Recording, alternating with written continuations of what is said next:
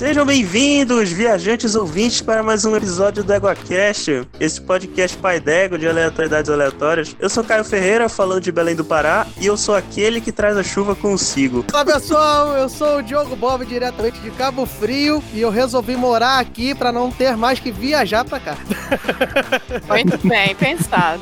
Oi, eu sou a Flávia Ward, presidente Médici Rondônia, e eu viajo na maionese. Aqui é o Dom Escopel, diretamente do Ceará, e viajar é uma arte, passar vergonha faz parte. E aqui é Daniel Gasparinho Gaspa de São Paulo, e viajar é uma delícia, a menos que for a trabalho. Aí é só luta e desespero. Corto.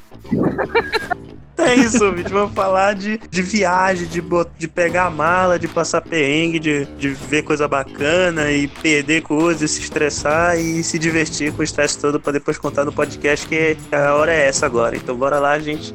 Mas se divertir que eu não entendi, mas tudo bem. Porque ele só contou coisa triste. É, perder coisa. Não, a gente se diverte depois, contando, né? Bora. Você está ouvindo o EguaCast. Égua!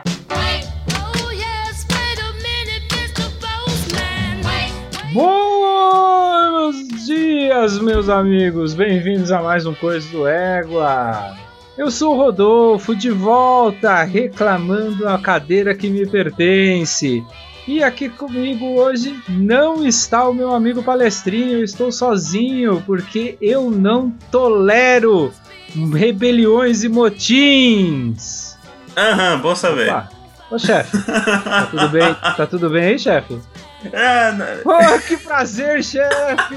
Que prazer você aqui! Quanto tempo! Pois é, né? Eu vim aqui passar uma vista grossa aqui, que, que eu tava ouvindo aí, achei que tinha um, um, disco, um discursozinho meio desagradável. Eu vim aqui deixar as coisas mais leves, né? Fazer uma vista grossa, botar ordem nessa possível.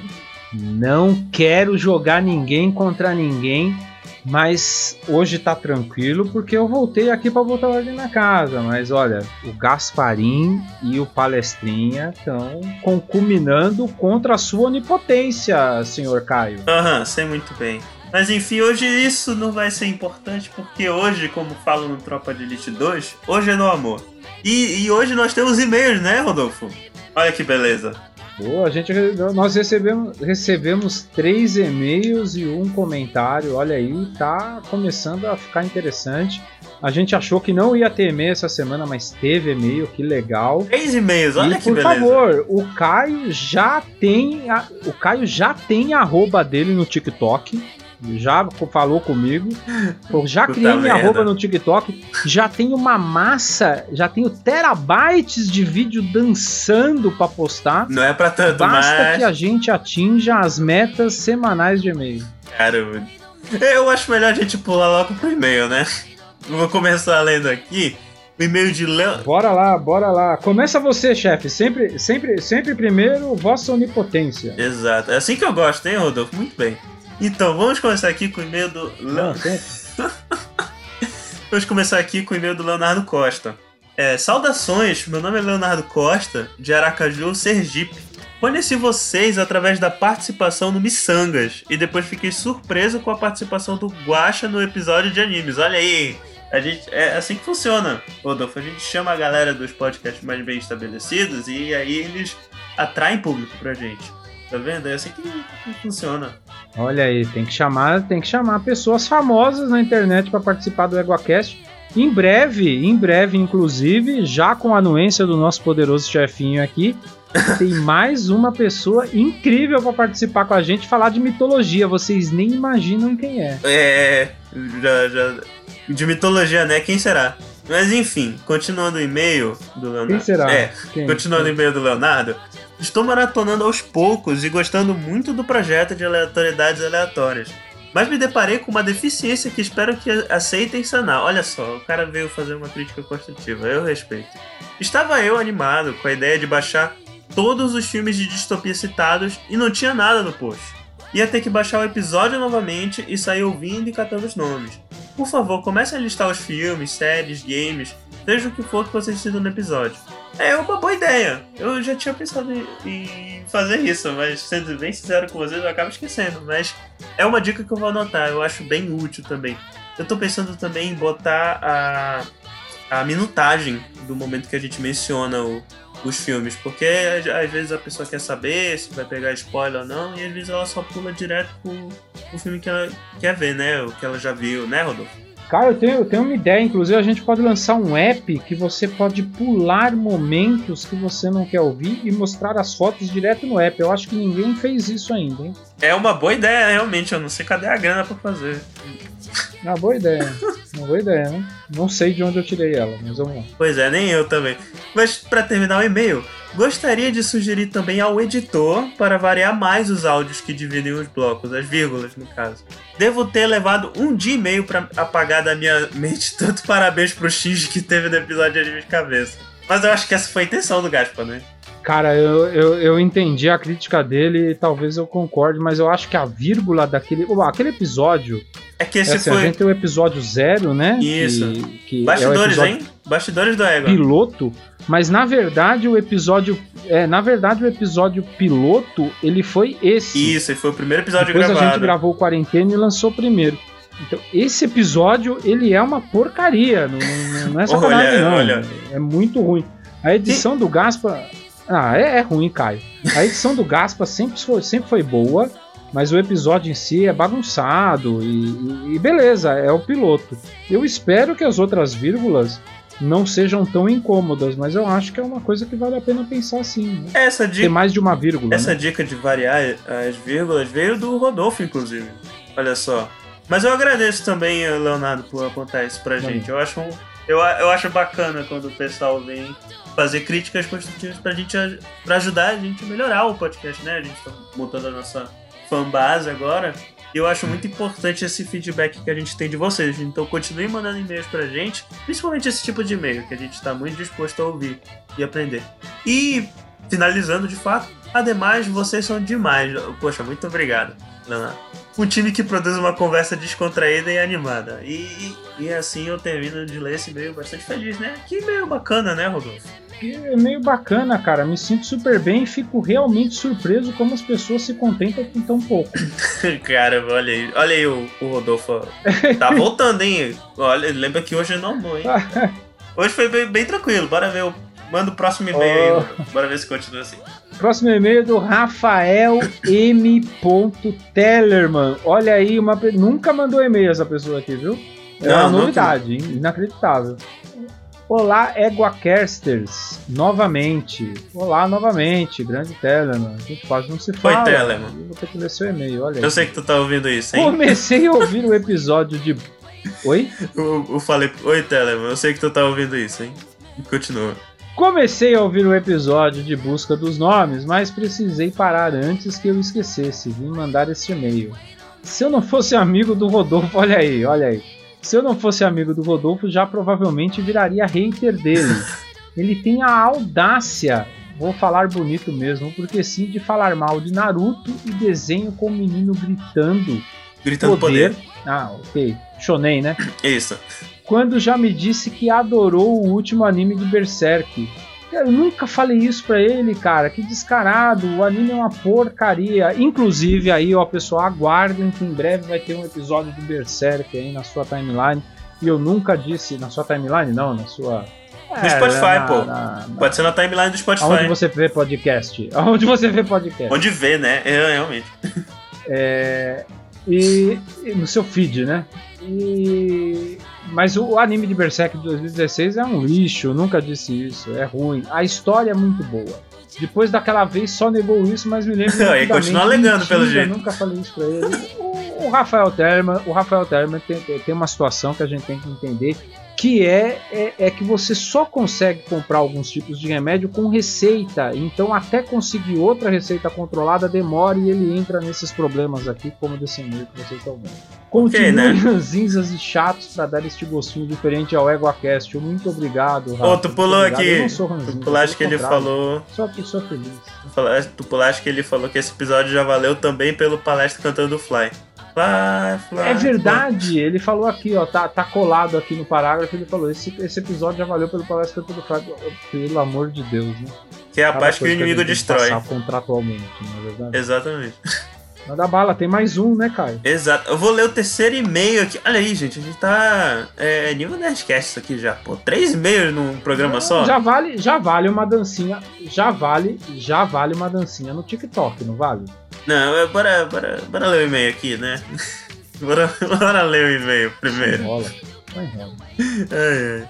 Bem, bom dia, boa tarde ou boa noite. Me chamo Rodrigo Coelho Gomes de São Paulo. E sim, o cast de Fliperama foi o melhor de todos. Olha aí, Rodolfo. Foi maravilhoso esse cast, um dos melhores mesmo. Olha, olha ali, pouco, pouco, pouco tendencioso, né? Mas enfim. Sim, foi realmente nostálgico, ainda mais porque eu, eu, olha, ele falou eu duas vezes. É, pra enfatizar que era eu. Eu, eu era um, um dos chamados de viciado. Olha aí, olha aí, é, confissões de um, de um adicto no fliperama. De fliperama, lógico, apesar do ambiente insalubre, achei incrível quando vocês me lembraram dos contras. E que a, e que a pessoa se reclamasse já tomava na cara um. A máquina tem dois controles. Já te ligaram minha ficha porque eu tirei o cara, já briguei. E lógico, já zerei Metal Slug sem perder vidas também. Olha aí, o cara, cara é. Brincadeira, bicho. Olha aí, meu parceiro, é isso aí, isso mostra que nós não somos lendas. Olha aí. É, existe esse tipo de O gente, cara né? joga com duas mãos esquerdas, os, ca- os caras aqui jogam com duas mãos esquerdas e querem minimizar a conquista das pessoas que têm coordenação motora que comeram quando era criança. É assim, viu? Ai, caramba. Tá. É, e não. Ele não zerou todos os Metal Slug porque a partir do 3 os chefes finais eram muito, eram muito difíceis. Mas também não passava de duas fichas. Ó, olha aí, aí o rapaz é. O rapaz ainda é guerreiro, pô. de Duas bola. fichas de Metal Slug pra ser aquele Bullet Hell lá que é o jogo. Mas enfim, continuem com o ótimo trabalho e o Caio merece dançar no TikTok por não saber quase nada de fliperama. E é o mínimo que ele poderia fazer pra se redimir. Eu, te- eu não sou tão. Eu- tipo, eu sou meio novo, né? Que e-mail incrível! Que e-mail maravilhoso! Muito obrigado pelo seu e-mail. Importante saber que a audiência está engajada em ver o Caio dançando. Que, que É, merda, né? Que nem eu falei, já tem terabytes de vídeos gravados, né? Que ele já mandou pra gente no WhatsApp, ele saindo de toalha, dançando Macarena, ele dançando Joelma e homenageando Belém do Pará, maravilhosos os vídeos. E o Caio em breve vai Dançar mandar a carimbó. roupa pra todo mundo ver ele dançando no TikTok. Ai, ai, gente. Precisa de ideia, né? Mas enfim, né? Se o povo, se, a- se o povo pede. Tudo eu- pra alavancar o podcast, Pois é, né? Pois é, né? O pessoal tá engajado, né? Acho que de repente. Olha esse mimo aí pra galera. Mas tem que esperar, né? Tem que bater a meta, pelo menos. Mas então é, é isso, né? É só isso de e-mail, né, Rodolfo? Aí tu puxa do. e-mail é só. Tem um comentário também, viu, Caio? Olha aí. Opa! Lê aí o comentário aí. Tem um comentário aqui, comentário do Ricardo Nespoli. Olha aí, o Rica. Atores e atrizes. eh, Esse, desculpa, esse comentário foi feito no, no cast 29, cast de atores O consagrados. último cast, né? O cast. mais recente. E esse cast, esse cast é um disparate, na verdade, porque 40% do cast os caras falam do Nicolas Cage que Que é o certo. e, o- e os caras defendem. O Caio teve a coragem de defender o Nicolas Cage. que é Defendo o aqui pior ainda. ator possível. O cara é, é outro patamar, Não, cara. o cara, Ele, o cara é muito ruim. é, ele- o cara tem O Oscar, Nicola- pô. O Nicolas Cage fez um filme. Ah, vai dormir. Não, tá, O tá perto Nicolas da Cage hora, fez mas um filme. Uma adaptação do Lovecraft. Ni- Nicolas Cage fez um filme, uma adaptação do achou Lovecraft recentemente. Caralho, no que eu achei ruim é uma porcaria, cara. Pelo amor de Deus, horrível. Ai, Nicolas ai. Cage tinha que ser banido. A vírgula do, a vírgula do episódio, que é o Wicker, Wicker Man, eu não lembro É, o nome. o, o sacrifício. ele é queimado português. lá dentro. É o The Wicker Man. Para, como é que é o nome?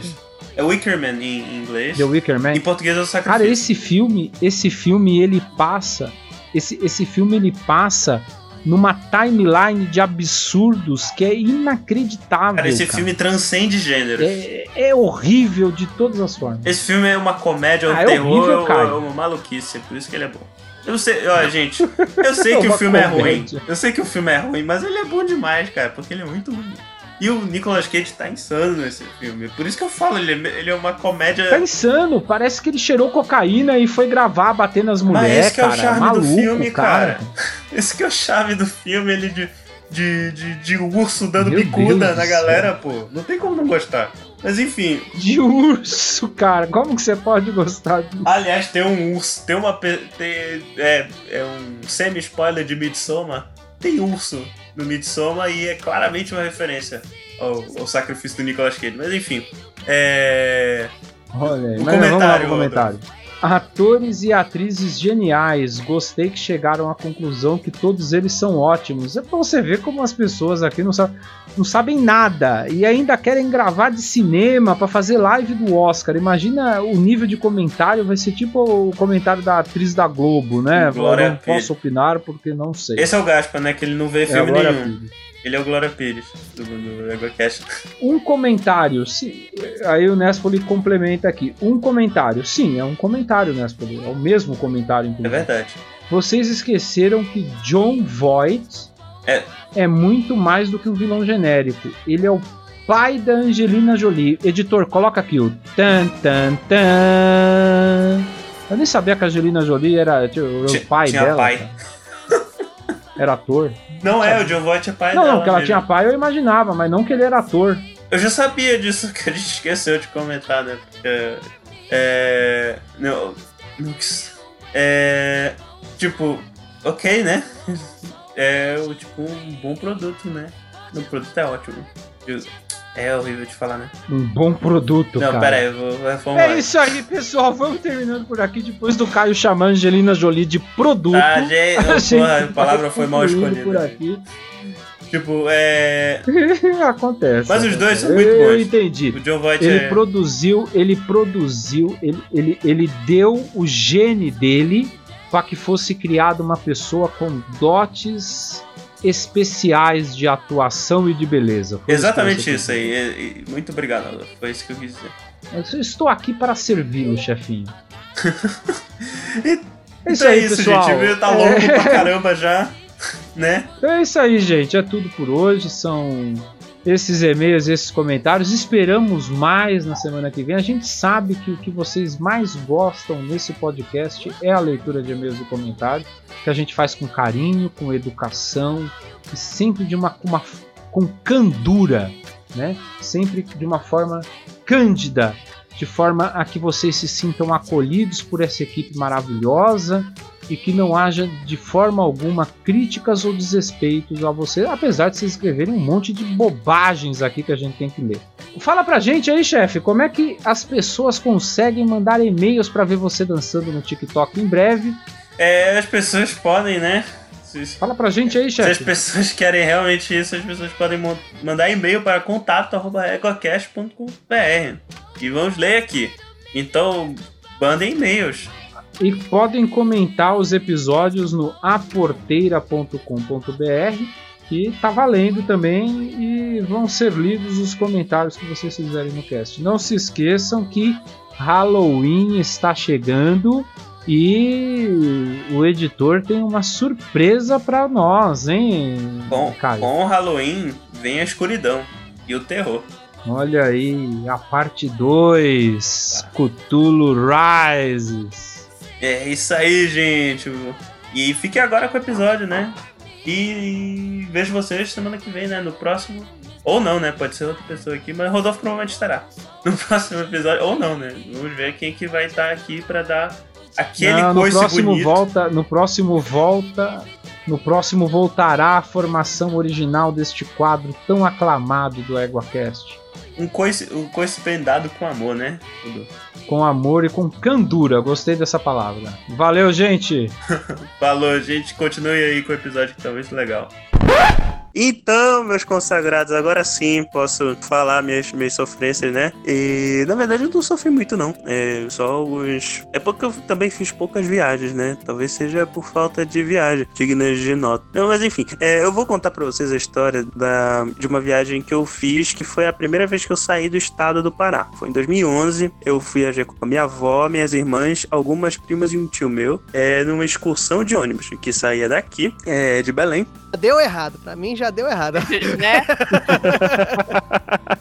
Excursão de ônibus, né? Nossa, que, que coisa maluca, né? Sim, Com saía a de família, né? Belém com a família. E com metade do, da, da galera tudo velho, né? Porque velho que faz excursão de ônibus. E, e neto das do velho. Enfim, aí saía daqui de Belém, passava por parte do Sudeste, mas o foco da viagem era o Sul. Foi a maior parte da viagem. E Mas foi do norte ao sul de onde? Caraca, ó, Eu já, sim. eu já tô emocionado. Não, Sim, e não só isso. durou- Não só isso. Do norte ao sul de Um ônibus cheio de velho. Exato. Dormindo vários dias no ônibus de viagem. Que beleza, Beleza, né? de 20 em 20 minutos para pra ir no banheiro. Ah, maravilha. Agora, agora a gente sabe porque ele viajou pouco. A primeira viagem já foi horrível. Né? Traumatizante. a, a primeira viagem terminou a semana passada, né? Pior que a viagem ela durou um mês. Sem sacanagem. Foi, Caralho. saímos no início de janeiro, voltamos no final. Afinal, uma viagem de ônibus, né? Vai, aham. E olha só, eu, eu descobri que eu, é, é meio que uma sina minha fazer viagens longas, porque pra campo também eu faço viagens longas. Por exemplo, em algumas disciplinas que eu fiz pra ir pra Floresta Nacional de Cachoanã, leva o quê? Leva um dia e meio de barco pra chegar, pra sair de Belém pra chegar em Cachoanã. E viagem de barco é aquela, aquela coisa demorada e tal, mas pelo menos a primeira balsa é boa porque a balsa não tem cadeira, né? E o que, que a gente faz? A gente ata a rede na balsa e fica lá deitado na rede na viagem toda. Olha que beleza. Olha só. Mas, mas enfim, voltando, né? Melhor do que viajar. Com certeza é melhor do que viajar de ônibus. De né? ônibus. Eu acho também, de mas... Mas assim, pensar em viajar de avião, você não pensa, não. Não, eu já viajei de avião. Não Cogitou, foi eu não cogitou essa É, única, pô. Mano, pra que ir de avião se dá pra ir se chega de ônibus? Não, eu acho que era mais barato, inclusive, nesse caso. Ô, ô, ô, ô, Caio, mas é, só me responde uma pergunta. Nessa viagem, você tava sentado no- na frente, no meio ou atrás? No meio. Nossa, nunca senta atrás no fundo Porque ônibus, imagina de uma viagem de um mês de ônibus, todo mundo cagando. Não, mas o, o banheiro, felizmente, era, era no andar de baixo. Tipo, que era um ônibus da... Ah, é. andares. Aqui no norte a gente tem ônibus de dois andares com uma frequência muito maior do que vocês têm por aí. Olha só. Ah, é? Não É, aí o- mudava. aí Vai o na banheiro- cara. O banheiro fica isolado, meio do lado de baixo, entendeu? É, gente, o, o calor, o calor é foda. Tem que ter um ar-condicionado esquisito, ser isolado. Imagine trancado no ar-condicionado o dia inteiro, tipo, não abre a janela, obviamente, porque, né? Calor, calor infernal. E, aí alguém vai lá e deixa aquele presente no banho. Ia ser realmente insuportável. Mas é engraçado também que eu lembrei agora que. Não ia poder nem falar mal, né? Pô, vai falar que o avô estragou a porcaria do ambiente, não vai falar, né? É. E é engraçado que logo no início da viagem, tadinho, o urubu bateu no vidro, então ficou o vidro rachado. O resto da Meu viagem. Deus. É presságio, toda isso aí chama presságio, Caio. Presságio. A Esse cena do momento é aquela parte do filme que você sempre reclama, fala assim, já era pra ter voltado, olha só, É. já começou Isso, a isso errado. foi em Belém, tá? Nesse caso não É. seria nem pra ter saído. Aquele filme de terror que você fala, como é que, como é que a pessoa continua depois de tanto sinal, né, pra ela não continuar? Exato. O urubu foi cravado no para-brisa até o Rio Grande do Sul, assim. Esse negócio de viagem de ônibus daqui pro- do norte pro sul, sudeste, e em relação à viagem de avião, te falar que assim, o ônibus eu pego aqui na minha cidade e desembarco exatamente na cidade da minha mãe, lá em São Paulo. E eu vou dormindo o tempo inteiro, eu acordo umas duas vezes que eu desço do, do ônibus pra jantar, almoçar, e só. Agora, de avião, de avião, eu saio daqui, pego um ônibus, vou pra Porto Velho, de Porto Velho eu vou pra algum outro lugar, Brasília, Belo Horizonte, depois vai pra São Paulo, depois vai pra Campinas, depois pa- vai pra Ribeirão. E tem algumas dessas vezes que não é conexão, a sua mala não se despacha sozinha. Você tem que sair correndinho no meio de, de Guarulhos lá, pá, pá, pá, pá, pá, ou, ou de Vira, Viracopos, né, que é Campinas? Isso. Vira copos. É isso, você sai correndo, aquele negócio gigantesco com a sua malinha. Tchac, tchac, tchac. Ó, é, é- é- mas e demora? Demora quanto? Umas 15, Demora. 18 horas pra eu chegar em casa. Meu Deus. Saindo do Nossa, primeiro gente. aeroporto, sem contar a viagem de ônibus até Porto Velho, né? Se bobear de ônibus é mais rápido. Não, Então, mentira, assim, não. de ônibus dá 30 e. dá 42 horas. Mas 42 horas dormindo, sossego. Não, mas Inclusive, menos uma desgaste, né? vez. É, É isso não, que eu ia falar, menos, inclusive. menos estresse, menos chances de você perder sua mala. E muito E, mais aliás, eu- barato. Sim, eu ia falar duas vantagens. É mais barato, é menos estresse. E essas foram duas. Eu, queria falar três, na verdade. Que a terceira é que eu acho bem mais confortável que E avião. se Eu o urubu bater, acho. não morre vocês, né? Né? Se o urubu É, bater olha no avião, ser um urubu problema só. um pouco mais sério. Só trem com vidro. É, Tá não, é, é bem isso mesmo. E uma, uma vez, numa viagem, voltando de São Paulo pra cá, eu, eu sumi. Eu sumi no ônibus. As pessoas fizeram até boletim de ocorrência com o meu des- desaparecimento. Meu. Entre. É, Conseguiu sumir dentro do ônibus. Tá- tá- tá de Consegui. parabéns, Flávio. eu dormi, eu dormi, eu me enrolei tanto. Que as pessoas não me acharam, e tinha só cinco pessoas no ônibus. Só- era, era só cinco pessoas no ônibus. A, a pessoa que procurou tá de parabéns. Pensou que era o quê? Era uma mala. Ninguém viu um amontoado de com um lençol, achou que era só um negócio que alguém botou ali. Eu, eu, colo- eu coloquei a minha jaqueta jeans em cima, é a minha, é a minha jaqueta de invisibilidade. Essa pessoa que te procurou me representa, que eu não acho Olha nada, cara. Me representa essa pessoa. Ai, Aí, vamos mudar o nome de Flávia Ward pra Flávia Potter, né? eles, eles pararam em, acho que Pontes Lacerda. Pontes Lacerda? É, acho que foi. E fizeram um boletim de ocorrência. E aí iam parar numa cidade maior pra despachar minha mala na, na polícia. É, eles pararam na polícia rodoviária em Pontes Lacerda. Depois iam despachar minha mala na, próxima parada que tivesse do, do ônibus oficial. E aí, nessa parada do ônibus oficial, acordei, dei aquela espreguiçada, levantei as pessoas. O que tá acontecendo aí, gente? O que, que aconteceu aí? As pessoas quase caíram pra trás. Onde você estava, menina? Eu falei, uai, tava aqui. Aí foi, Tava dormindo. essa sua cadeira? Eu, eu falei, não, a, a minha era de trás, só que o ar tava pingando, eu pulei pra essa da frente. Porque o ar-condicionado do ônibus, ele às vezes vaza pro lado de dentro e Uhum. molha tudo, né? É. Então eu pulei pra poltrona da frente e aí eles me perderam. Ou eu sumi. Realmente, Caraca, gente. você dificultou muito a procura, dando de uma posição no banco. Flávio, só Pô, é entender. na- O ônibus parou até pra fazer boletim de ocorrência e em nenhum momento você acordou. Não. Por isso que eu falo que eu, que eu viajo bem mesmo de ônibus. Depois Deus. você me fala o remédio que você toma pra viajar. Eu- nenhum. Aquele- Ah, não. aqueles remédios de dormir me faz um mal, eu fico enjoada. Ah, Inclusive tem uns que é pra cortar enjoo, né? Aquilo lá não dá certo. É pura malevolência.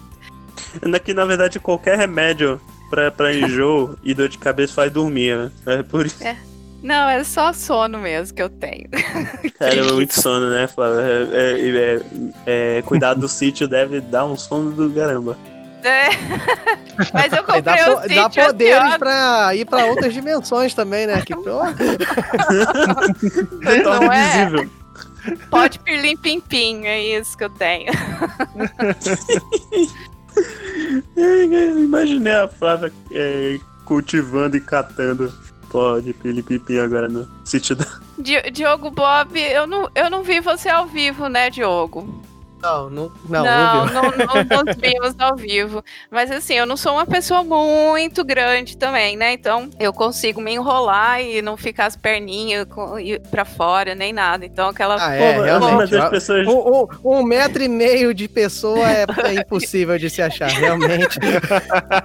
Mas não, não- caraca, gente, né, eu, eu não consigo compreender. O pessoal achou que era o quê? Um amontoado de mochila de alguém? É, acho que é, Coberto? uma- é amontoado de roupa. Sei lá o que, que eles acharam. Eu tava dormindo. Eu... Caraca, Imagina ela chegando na delegacia, aí o, o, o cara, o policial falando, não, é que estão te procurando, que você sumiu aí de dentro. Jesus amado. É tipo o pote daquele. Tipo o pote daquele avião que ele some e aparece uns anos depois, né? Todo mundo igual, não sei o ah, quê. é. Co- Como é que chama? Aquele, é da. Tá no Globoplay lá, né? Aqueles. Voo 3, 7. Três. É muito, muito legal. O primeiro episódio eu achei bacaninha aquilo lá. É, não, mas eu voltei no mesmo ano mesmo, tá? voltou no mesmo dia. Eu acho que foi. Olha só. É uma cilada, Bino. Falando de ônibus, viagem de ônibus é boa quando o ônibus é de qualidade, né? Porque eu já, também já fiz algumas viagens de ônibus que foi muita sacanagem, que eram os ônibus de má qualidade, que tipo, é. O que, imagina, Flávia, voltando aqui no sol do meio-dia, aí o ar-condicionado não tá ligado, porque deu defeito. E aí não, não dá pra abrir a janela do ônibus, então fica aquele, aquele, aquela sauna dentro do ônibus. E acontece às vezes de fu- fundir o motor e tem que sair, tem que pegar outro ônibus, e aí é mais uma hora esperando o ônibus. Caio, eu tenho 30 anos andando de ônibus interestadual.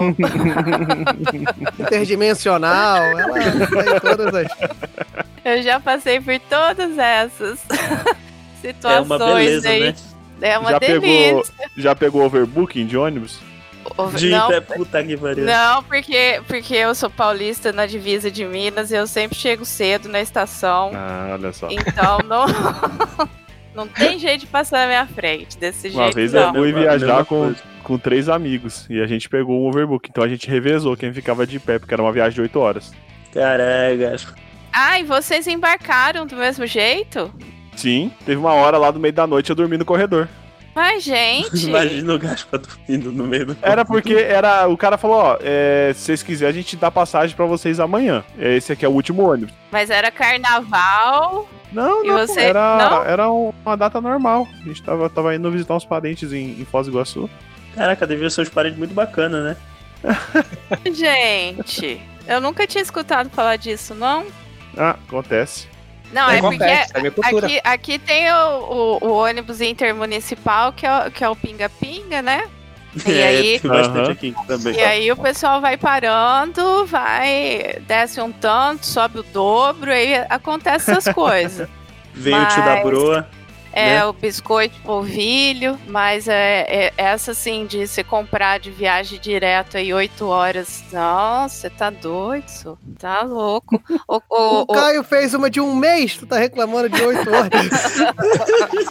Então, essa foi, essa foi boa, pô. Só, tinha, só teve alguns eventos cataclísmicos que aconteceram. Em dois Ô. Dom, Dom, tu andou de Matou o trem, urubu. urubu. Não, pior que eu não falei ainda. Quais foram? Os Quais eventos. foram os problemas? Conte, conte. Já, já. Então, ó, perceba que tudo aconteceu por conta do atentado ambiental que ele fez, né? Vamos ver. Olha só. Vamos lá. Ele matar o urubu dá uma viagem de azar. É basicamente isso. Então, o primeiro, o primeiro foi aí perto de ti, inclusive, Diogo, porque foi na nossa segunda parada da viagem, assim, de, de sair do ônibus e ficar em hotel um tempo. Que a primeira foi em Goiânia, a segunda foi no Rio de Janeiro. E aí a gente ficou três dias no Rio de Janeiro. No segundo dia a gente foi pra Petrópolis. E a gente foi lá, subiu a serra, viu Petrópolis, olha, comprou os negócios de pedra sabão, tenho aqui meu escudo do Palmeiras de pedra sabão até hoje. E aí viu o pessoal querendo, falando lá, o guia falando, ah, porque aqui a gente tá querendo despoluir, né, os rios de Petrópolis e tal, pra, pra, pra deixar bonito, né, sei lá, eu não lembro direito. Eu tinha o quê? 15 anos na época, quando eu fiz a viagem. E aí a gente saiu, começou a chover, né, Petrópolis. Quando a gente saiu, aí- voltou pro Rio de Janeiro, dormiu e tal. Aí acorda, vê a notícia no outro dia que teve é, teve um, um chuvarel doido, que teve deslizamento na cidade, um- uma catástrofe lá, e, e saiu até no Jornal Nacional, e aí eu. Aí foi o primeiro evento, né? Que, causou essas coisas. Peraí, deixa eu ver, se- ver se eu entendi. Você não tava lá, ou seja, você passou com a sua aura de urubu morto, né? E, e foi trazendo a catástrofe. Entendi. Sim. Saí e deixei a aura lá, e foi o que aconteceu. Tadinho, é pior que foi uma tragédia mesmo. Não quero fazer pouco da, da- da- das cagadas que aconteceram naquele dia, mas foi muito. O timing foi muito. É tipo muito aquele bizarro. filme 2012, né? Você ia passando, o chão ia abrindo atrás. Aí. Quase isso, só que a gente não viu. e não foi a primeira chuva que deu no Jornal Nacional, nessa viagem que eu participei. Por isso que eu falei que eu sou aquele que traz a chuva consigo. Ah, o, se- o segundo caso foi em Florianópolis. É, gente- eu e minhas irmãs, a gente conheceu um, um cara lá, um, um local. Pra, pra Florianópolis, a gente precisava de um guia, né? E aí a, a- a minha irmã, inclusive, foi muito, muito curioso. A gente foi meio que da. da da janela do hotel tinha um cara numa janela do, do prédio do outro lado. E aí a minha irmã falou: Ei, fulano. Aí, tipo, eu, eu? É, tu, tu não quer sair com a gente? Aí ele falou, tá bom. E foi alguma coisa muito esquisita, né? Aí tá, a gente foi lá, conheceu o cara. Amigo, E aí. eu não- Meu muita Deus, confiança, gente. né? E, Você tinha Ele, 15 a anos. gente foi num shopping lá, porque Mas peraí, essa história vai acabar com alguém, alguém acordando numa bandeira sem, sem algum órgão? Não, não. Vai acordar com o cara tendo que ter dormido três horas pra fazer prova no- do, do exército no dia seguinte, depois de ter pegado uma chuva doida. E eu já dei spoiler, né? Tipo, a gente foi lá pro, sei lá, pro shopping. O que que tem pra fazer em Florianópolis? Até hoje eu não sei. Eu não entendia nada do que a galera falava lá. Parece que não fala português. E um abraço pros floripanos aí. Mas eu não entendo o que vocês falam. E é, a gente voltando começou a chover. E a gente falou: Ah, chuva, que bacana. Me lembra Belém. Daqui a pouco deve passar essa. E aí a chuva começa a alagar a rua que a gente tava. E era uma descida. Aí lembrou Belém mesmo. Caraca, ele é, ele é realmente é o Rayman, né? E aí a gente depois corta mais 10 minutos depois, tava todo mundo em pé em cima do banco do, do negócio, porque a água tava chegando no banco já. E aí o bueiro vazou e a água tava batendo no meu tornozelo e a gente teve que voltar andando na chuva doida. E aí foi outra chuva que deu no Jornal Nacional depois. Eu só lembro do Ian Bonner. O, o Caio foi pauta da Globo a viagem inteira, entendeu? Ele ia passando, a inundação ia indo junto. É, falando que a chuva nagou Florianópolis. Você, se você mora em Floripa, se estiver ouvindo isso, e tava lá em 2011 e lembra de uma chuva que alagou a cidade, eu tava no meio dessa chuva. A culpa Ah, é do tá. Caio. Peraí, foi, foi em 2011, Caio? Foi. Cara, não, não é. Ele tá falando. é- não é uma inundação. Foi agora que eu me atentei há um ano. É a mai- uma das maiores inundações da história da região serrana do Rio de Janeiro. É só Foi isso que você Eu tava provocou. lá. Eu tava- Eu, eu causei um cataclisma na cidade. no- na Cara. região inteira. Você tinha que falar assim, se você tava lá nesse dia, me desculpa. É, desculpa, gente, eu não fiz por mal. Gente pode começar a formar um, um grupo e como é que chama? Ele é X-Men, né? Um desaparece, o outro traz a tempestade. Caralho, eu sou, eu sou o É, Absol, o, né? Caio Gaspar? é, o Caio é a tempestade versão light, que ele só faz chover, entendeu? É o... Light, né? A maior, a, mai- a maior inundação da região serrana, tu acabaste de falar aí, é Light, beleza. Ah, mas porque a tempestade não é falta uma neblina, ele só faz cair água mesmo. é o cacique Caio Coral. Puta É, merda. né? ele, ele tinha que trabalhar na instituição, né? Do Cacique Cobra Coral. Não, eu, ia, eu ia ser afastado, né? Porque eu ia trazer as coisas, É né? que ele faz os dois, E né? olha aí, ô Gaspar, Não, não, você é o instrumento de, de chantagem da, da instituição. Quando não pagam, eles te chamam Ah, pro olha local, entendeu? Pra acabar com toda a estrutura turística do local. Ô, Caio, o...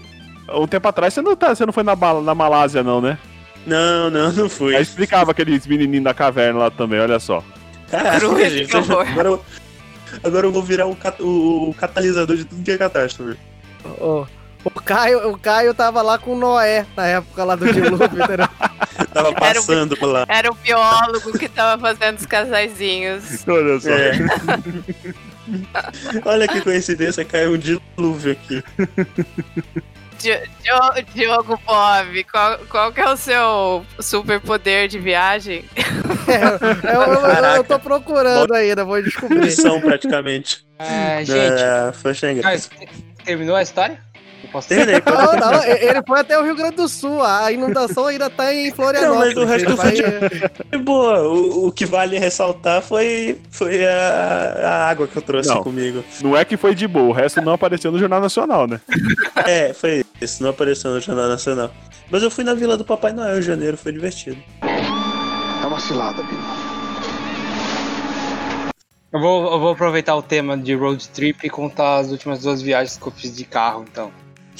É, recentemente troquei de carro. Obviamente comprei um carro velho e mal cuidado que eu tô ajeitando, mas eu resolvi viajar com o carro antes de cuidar dele. Na, prim- na penúltima vez que eu Poderia estar errado, né? É, o que poderia dar errado? A penúltima vez que aconteceu, eu tive pane seca com o carro. Isso no interior do Ceará, tá, gente? Era de Ei, beleza. sábado Lugar bom, né? Um lugar, um lugar tranquilo.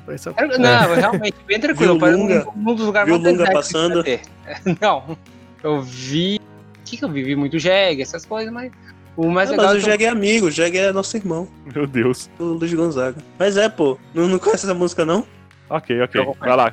É, eu tive pane seca, bem num lugar mais desertos, assim, entre cidades, beleza. Ainda bem que sempre tem aquele pessoal que ajuda a gente. O cara foi buscar gasolina com a gente.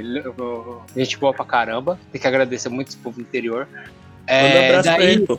Se ele ouvir isso algum dia. abraço aí você que um dia me ajudou no interior de Ceará. nem perguntei o nome, né? Fala- Cara. Chicou, pronto, Chicou.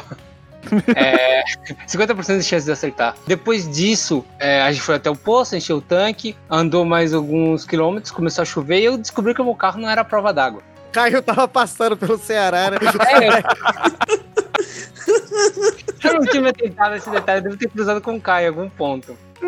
É, o carro começou a ter pane elétrica, a gente encostou num canto de estrada, esperou um tempo, o caminhoneiro parou pra ajudar a gente. Aí deu uma secada assim, liguei o carro, foi, continuei andando, o Caio cruzou de novo meu caminho, outra chuva, começou de novo, aí eu já encostei o carro num lugarzinho melhor que tinha um poste e tal, na frente de um sítiozinho. É, eu sabia que era pane elétrica de novo, então eu saí do carro, tava já uma chuva mais pesada e eu falei, não, vou fazer o seguinte, vou desligar o cabo da bateria. Então saí, abri o capô, tô segurando o cabo da bateria, soltando ele da bateria, cai um raio num poste perto dali e ó, a luz do poste que eu tava bem embaixo estourou. Meu Deus. Dom É. céu. Beleza. Desde então você ganhou poderes De é o nosso super-herói. Caraca, gente, aqui é o, os Super X-Men da viagem, né? Porque o Scott é o. Super Ah. Choque, eu sou a Tempestade e, o, e a. A gente Flávia, vai montar a nossa invisível. equipe. Cara... É, pra você ver. Vamos chegar, vamos montar a equipe. Vai ser, em vez de ser um cast de viagem, vai ser um cast dos super-heróis brasileiros. Depois de um tempo a chuva passou, resolvi seguir viagem. A gente foi até perto de uma cidade, viu que ia começar a chover de novo, encostou num poço que tem uma pousadinha, a gente passou a noite ali. No outro dia, enchemos o tanque, seguimos mais, tivemos uma- mais uma pane seca. Sim, o medidor de gasolina tá quebrado, eu vou arrumar um dia.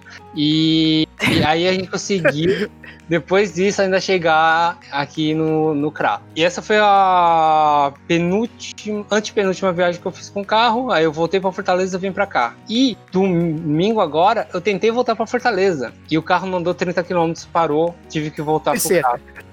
Não, porque dessa vez não foi pane seca. Foi realmente problema com o motor e aí o carro tá lá no mecânico. Essa foi uma das viagens de carro que eu fiz que deu problema. Tu não falaste também pra gente antes que é, tu, tu ia saindo do, do mecânico e tu viu que tava faltando uma peça no carro? A roda saiu assim, rapaz, tá arrastando alguma coisa.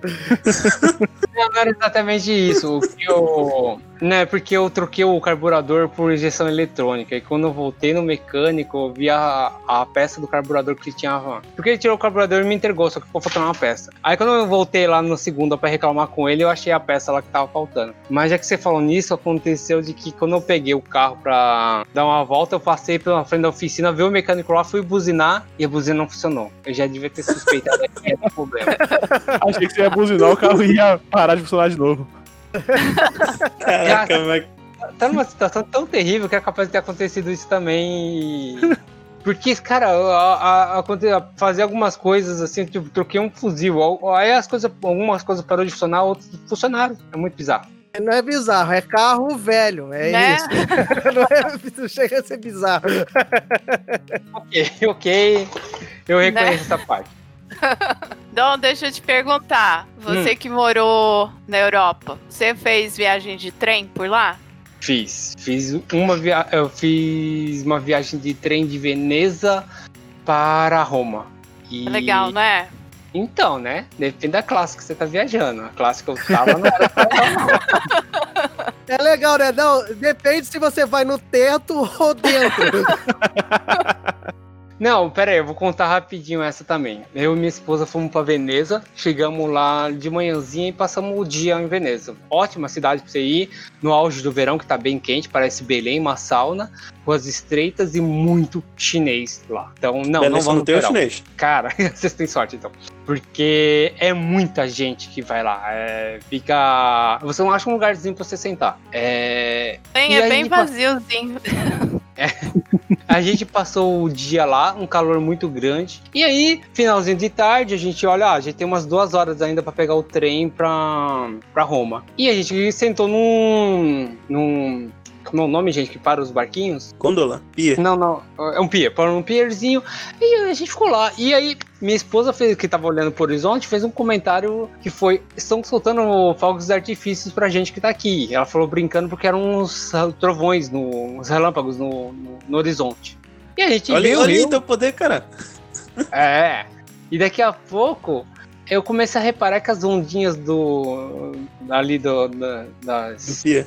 Do pier ali estavam mais altas. E eu comecei a reparar que a chuva tava chegando perto.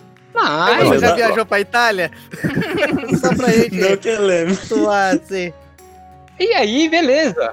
É, num piscar de olhos, a chuva tava, tava um vento gigante em cima da gente. Vamos pra estação de trem já, né? Então a gente pega a mochila, começa. Eu juro pra vocês, a gente não andou 30 segundos, a chuva chegou. E não chegou. rapaz, tá igual fácil, Belém. não. E imagina que Veneza são um monte de ruazinhas pequenas, se não é canal, é ruazinha, e a gente não conhecia, e se você querendo tinha que cruzar os canais, então você tinha que chegar nas ruazinhas que tinha as pontezinhas pra você cruzar, e no final das contas a gente tava correndo no meio da tempestade, sem conseguir olhar pro celular por causa da chuva, tava caindo telhas dos prédios, do- das casinhas de lá, que são dois, três andares, na gente, é, e pedras de granizo do tamanho de um, bolinhas de gude, sem brincadeira. A gente Caraca, tem maluco. imagem disso. Eu cheguei na estação de trem, além de estar todo sopado, com o braço cortado por causa de uma pedra de granizo.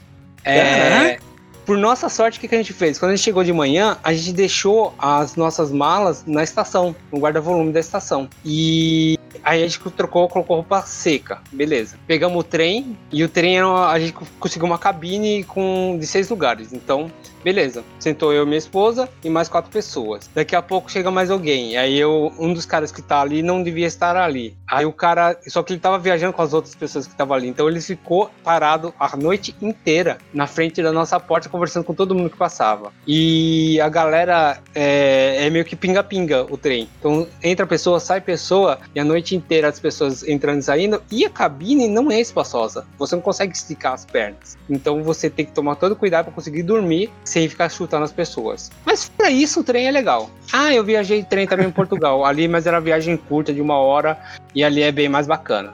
Não tem os turistas russos loucos. Eu acho que o, o russo nunca é bom você não conhe você conhecer, né? Se o russo você não conhece, você fica ligado. É, Diogo, o meu carro atual que dá um monte de problema é um carro russo. É um Niva. Olha, olha aí. Caraca. Data de fabricação 1991. No marcador de combustível tá escrito produzido na União da Na União Soviética. Eu Soviética. pensei que Puta no que marcador de combustível tá escrito assim, já deu, né? já, já pode trocar. É o carro camarada, pô. Olha só. Uhum. Ah, que legal, Dom. É uma cilada, Bino. Diogo, tu tem alguma história? É, é- é Cabo Frio que você mora, né? Eu moro em Cabo Frio. É, não, então, eu, vim, eu vim morar pra cá depois dessa história, que eu cansei de sofrer pra vir pra cá. É, então. Foi antes de eu, eu passar aí na região serrana. Cara, não sei, porque a- as datas são próximas. Eu, eu arrisco a dizer que você contribuiu para a minha tristeza numa viagem que eu fiz pra cá. Caramba, desculpa. eu passei férias aí, a gente tinha família, tem família ainda, mora no Rio de Janeiro, o pessoal gostava de ir pra Cabo Frio, pra Arraial do Cabo, na verdade. Aí pra, pra passar as férias, eu fui uns dois anos pra, pra passar as férias por aí. É muito bacana essa cidade, hein? Ah, é, é- Ela é linda quando você não tem um amigo que não sabe escolher planejar a viagem. A, a minha história eu lembro como se fosse hoje. Vamos estar aquelas, aquelas músicas, né, de, de tempo passando. Mas planejar a viagem é inútil, né? Todas as vezes que eu planejei viagem, Ah, eu é, pois pra é. saber que não ia dar certo. É, Quando eu planejei, dava certo. Dava certo quando você não estava nela, porque quando você está, você, você vai, você bota as cidades todas em estado de calamidade pública. Você planejou destruir cidades, cara? Não era do itinerário, velho. Ele planejou, mas ele não pensou que ele ia passar pela cidade que ele ia destruir, entendeu? É, pois é, né?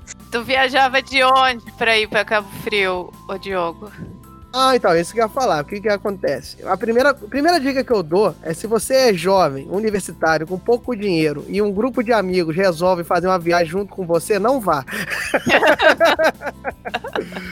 a chance de você passar perrengue é 99,9%.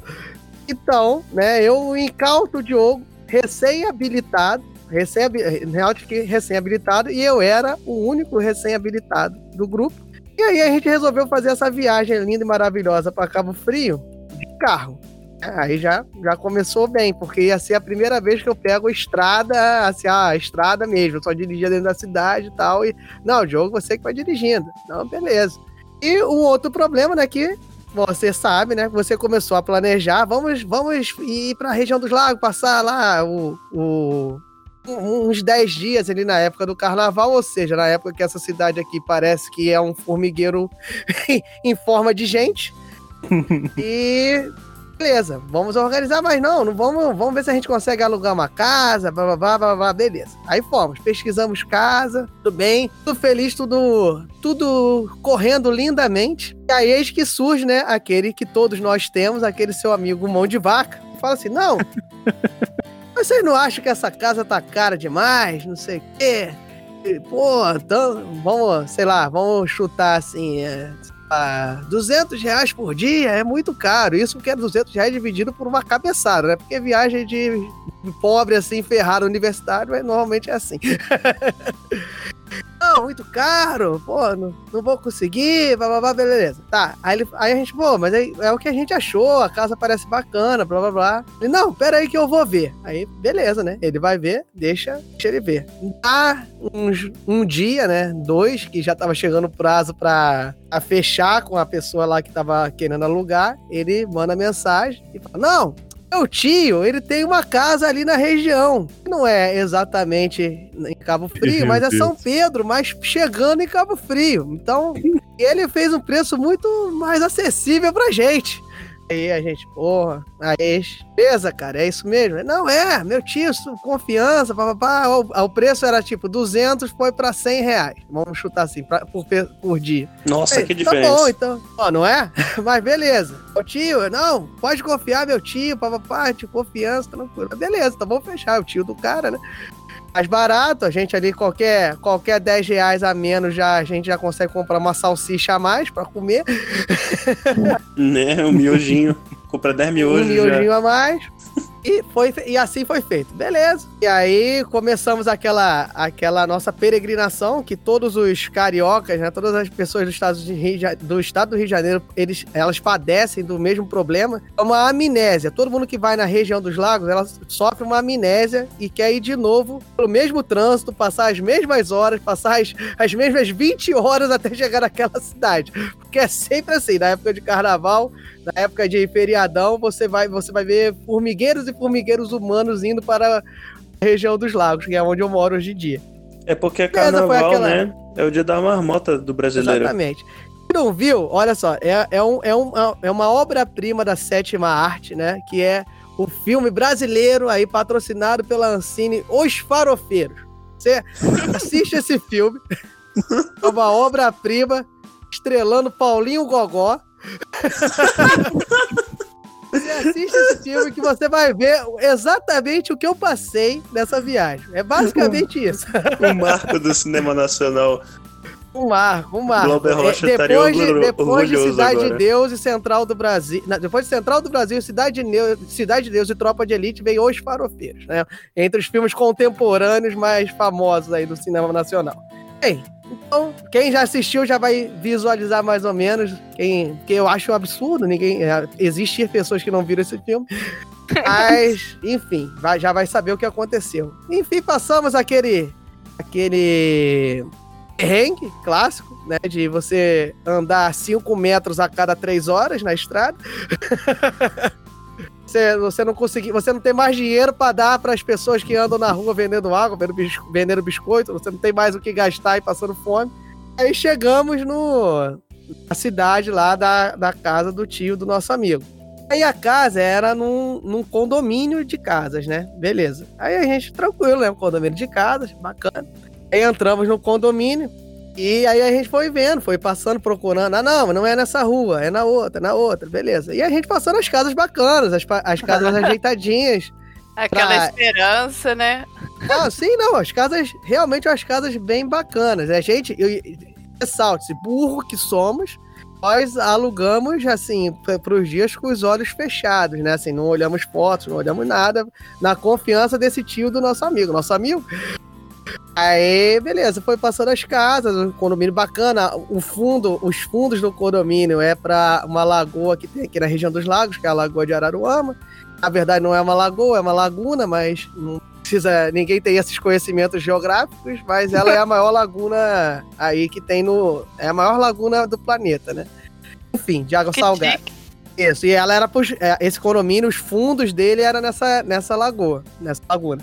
Beleza, aí fomos vindo, fomos vindo, aí, pô, nada de achar a casa, aí fomos subindo, não, é nessa rua aqui, beleza. Aí fomos subindo, aí a gente falou, não, o, ali pra cima só tem um terreno que parece que é um terreno baldio. "Ah, Mas vamos subindo que tá subindo, tá, a, a, a numeração é pra lá mesmo. Óbvio que vocês já visualizaram, isso que parecia um terreno baldio era a casa, era a casa do tio do nosso amigo. Era, era um terreno de camping, a casa. É, é, a gente, a gente cogitou, mas tinha uma construção lá. O, porque o- a única coisa é que parecia que tinha, a gente tinha sido chamado pra terminar ela, entendeu? Gente parecia que a gente ia fazer a obra, né? A gente olhou assim, não, mas peraí, essa casa, essa casa tá faltando coisa. tipo assim, Aí Tá chega o cara e pergunta, vocês trouxeram a rede? É uma casa muito engraçada, né?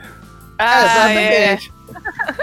Beleza, faltava reboco, é, a gente via as vigas assim na, na laje, não tinha, te- não tinha telhado, né? Era só a laje. A gente cogitou não Caralho. ter porta. A gente cogitou não ter porta, mas tinha porta. Beleza. E entramos, né? Já rolou aquela semi-decepção. Nosso amigo com aquela cara de é, né? Pô, não sabia que tava assim, blá blá blá. O, o terreno, você, você, para você chegar na porta, você era quase um Indiana Jones, você tinha que pegar um facão e criar uma trilha para chegar até a porta da casa. Mas conseguimos chegar. E chegamos e fomos nos instalando naquela casa. E a gente. Você começa a criar aquela, aquele, aquele olhar positivo, né? Não, mas a gente não vai passar muito tempo aqui. A gente veio para conhecer a região. Então a gente vai passar mais, mais tempo fora do que aqui dentro, né? Porque. E, e essa era a nossa justificativa para não ficar tão triste e querendo matar o nosso amigo. Ah, não vamos. aí- que aí, nesse momento que nós começamos a pensar nisso, o, o Caio devia estar passando pela região, entendeu? Que foi nesse... Porque aí começaram-se a surgir nuvens, tavam, até a gente chegar lá tava um sol absurdo pra gente sofrer, né? Mas aí quando nós chegamos, começou a surgir nuvens, começou a ficar um tempo meio esquisito. A gente, não, não, vamos aproveitar. Fomos pra praia lá, é, passar esse novo perrengue, né? Que a cidade chega é aquele perrengue pra você conseguir um local com um metro quadrado na areia, né, da praia, você sofre um pouquinho para conseguir, né, nessa época, mas conseguimos lá e ficamos na praia. Voltamos, né, para nossa nossa linda semi-residência, né, nosso projeto de residência que faltava algumas partes. E a nossa fomos- planta fomos- baixa, né? De casa. Exato. tava, tava com a, fu- a fundação tava feita. e fomos dormir, né? Beleza, dormimos, tinha não tinha cama, tinha colchões, não existia isso, né? Alguns amigos Banheiro, tiveram. água, luz, tinha. Tinha, tinha, tinha. Ah, num primeiro momento tinha. Agora, agora é um balde furado com prego. Ah, vocês vão, vocês vão saber mais pra frente que água foi uma coisa que realmente não faltou nessa nossa viagem. Porque Opa. É, porque o, o Caio tem certos poderes, né? Foi. Eu digo que essa nossa ida à praia foi a única, né? Que a gente pôde fazer da viagem inteira. Porque depois, Foi mal. Depois dessa ida, o tempo fechou e ficou realmente chovendo o resto dos seis, sete dias que nós ficamos lá. Eu nunca vi chover tanto tempo ininterruptamente. Igual Belém, realmente. verdade, Eu passei ali, provavelmente. Na verdade, eu nem sei que se foi ininterruptamente, porque o que, que aconteceu? Eu acho que o tio desse nosso amigo, ele pensou que a gente tava indo lá pra fazer a manta lá da laje. Porque com essa chuva, no, no meio da noite, nós começamos a sentir certas gotículas em nossos, nossos rostos. E começamos a acordar que parecia a, a sala da Dona Florinda, lá no episódio do Chaves. Aí a gente começou a ver, a gente começou a cogitar que estava chovendo mais do lado de dentro do que do lado de fora. A gente, a gente começou a ter um, ver um índice pluviométrico. A gente botou um balde do lado de fora, um balde do lado de dentro, e a gente viu que o balde do lado de dentro enchia mais rápido no final do dia do que o balde do lado de fora. Nossa, Então, tá fazendo um beleza. piscinão na laje. Não é, não é pois é. Olha aí, ó. Vocês Ah. reclamando da piscina aí no- na laje, olha que beleza. Pois é, rapaz. E, e eu acho até que foi. Eu, talvez vocês achem que é uma certa injustiça minha, porque deu pra se divertir, porque a competição na, na casa entre os amigos era ver quem conseguia encher o balde mais rápido, sem deixar nenhuma gota cair no chão. Virou o esporte olímpico que a gente disputou naquela casa. Ficávamos com o balde tentando acertar as, as gotas, né? Tentando, tentando acertar lá as goteiras quando ia pingar e enchendo o balde. Sempre Pode dá falar. pra se divertir, não é? Sempre. A gente tentou implantar uma, uma competição de remo em cima dos colchões infláveis, que também dava pra fazer isso na sala. A gente conseguia disputar, assim, da sala à cozinha, ver quem conseguia remar mais rápido. Também foi possível fazer essa, essa disputa. A chuva, né? O, o mato da frente da casa ficou mais verde, ficou mais. Ficou, ficou aquele, aquele sentimento de casa de campo. A gente queria uma casa de praia, virou uma casa de campo, aquele cheirinho de Olha mato só. molhar. Ah, aqueles Delícia. animais silvestres aparecendo que você não, você não sabia exatamente o que, que era, porque a gente não tinha esse total conhecimento que Caio e Flávia têm sobre os animais. A gente só ouvia os barulhos e tentava decifrar se era alguma coisa carnívora. matar ou que- não. Provavelmente era sapo. Era Com, só o o te- com o sapinho. tempo, a gente, a, a gente, a única coisa que a gente fazia era descer o condomínio para lanchar num- numa, numa lanchonete que tinha na, na entrada do condomínio. E a gente percebia as pessoas olhando pra gente meio estranho, assim, falando como é que nós seríamos capazes de, de estar ali aproveitando alguma coisa daquela casa. Mas, no final das contas, a gente ainda é amigo desse nosso amigo mão, mão de vaca e ele sofre até hoje com essa, essa alcunha, né? De que ele tem uma certa restrição e a gente nunca veio a conhecer esse tio dele. Até acho que isso foi bom, assim, pra, pra saúde dele. Achei mais prudente. Bem prudente vocês. Um abraço pro Depois- amigo Artiodactyl aí do Diogo Bob. É, pois é, um grande abraço, meu lindo. Eu- eu- você sabe quem você é, você vai ouvir. Você sabe quem você é. E, e- e eu tenho que parabenizar, porque depois dessa viagem ele conseguiu me convencer que eu tinha que morar aqui, né? Ele, foi tão traumático essa viagem que eu falei, não, é melhor morar lá, que eu acho que eu consigo aproveitar a região. E, e ele, ele tem um local seguro pra visitar. Olha só. Ah, Olha aí, tudo foi um plano do cara. pensado nisso, Diogo Bob. Olha lá, o plot twist, Caraca, né, cara cara twist seria você ter comprado a casa do tio dele, já pensou? Pior, pior É, que, ia Flávio, ele já realmente já dormiu na minha casa, desgraçado, de ficar na casa do tio dele. Agora tudo faz sentido. Então, desculpa, o meu, o meu poder nessa história é ser o trouxa, né? Eu sou tipo. tenho o grande poder dentro dessa liga de super-heróis, eu tenho o grande poder de ser enrolado. Homem elástico. Pronto. Já, já. Homem elástico fica enroladinho, bonitinho, Olha sem só. se. Como é que fala? Sem se desconfigurar. Não, pô. Não, Flávio, é Aquaman. Ah, É, pode ser, né? Pode ser também. É uma cilada, Bino. Gaspa, gaspa. vou- Ai, não consigo te chamar de gaspa, não, Pode Daniel. me chamar de Daniel. Você teve algum, alguma. Como é que fala? Igual a sessão da tarde, né? Um caos. Férias, várias confusões, igual. Então. Eu, assim, todas as viagens que eu fiz a, a lazer foram muito boas. Mas o meu problema é com viagem a trabalho. Eu acho que a primeira que eu fui foi pra fazer um serviço pro meu pai, em Brasília, e fui com meu irmão. E a gente não tinha Com um. obras, não, né? Porque É, não. o do meu amigo tava precisando.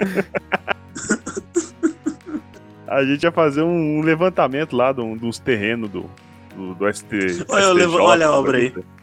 É. A obra ia vir depois.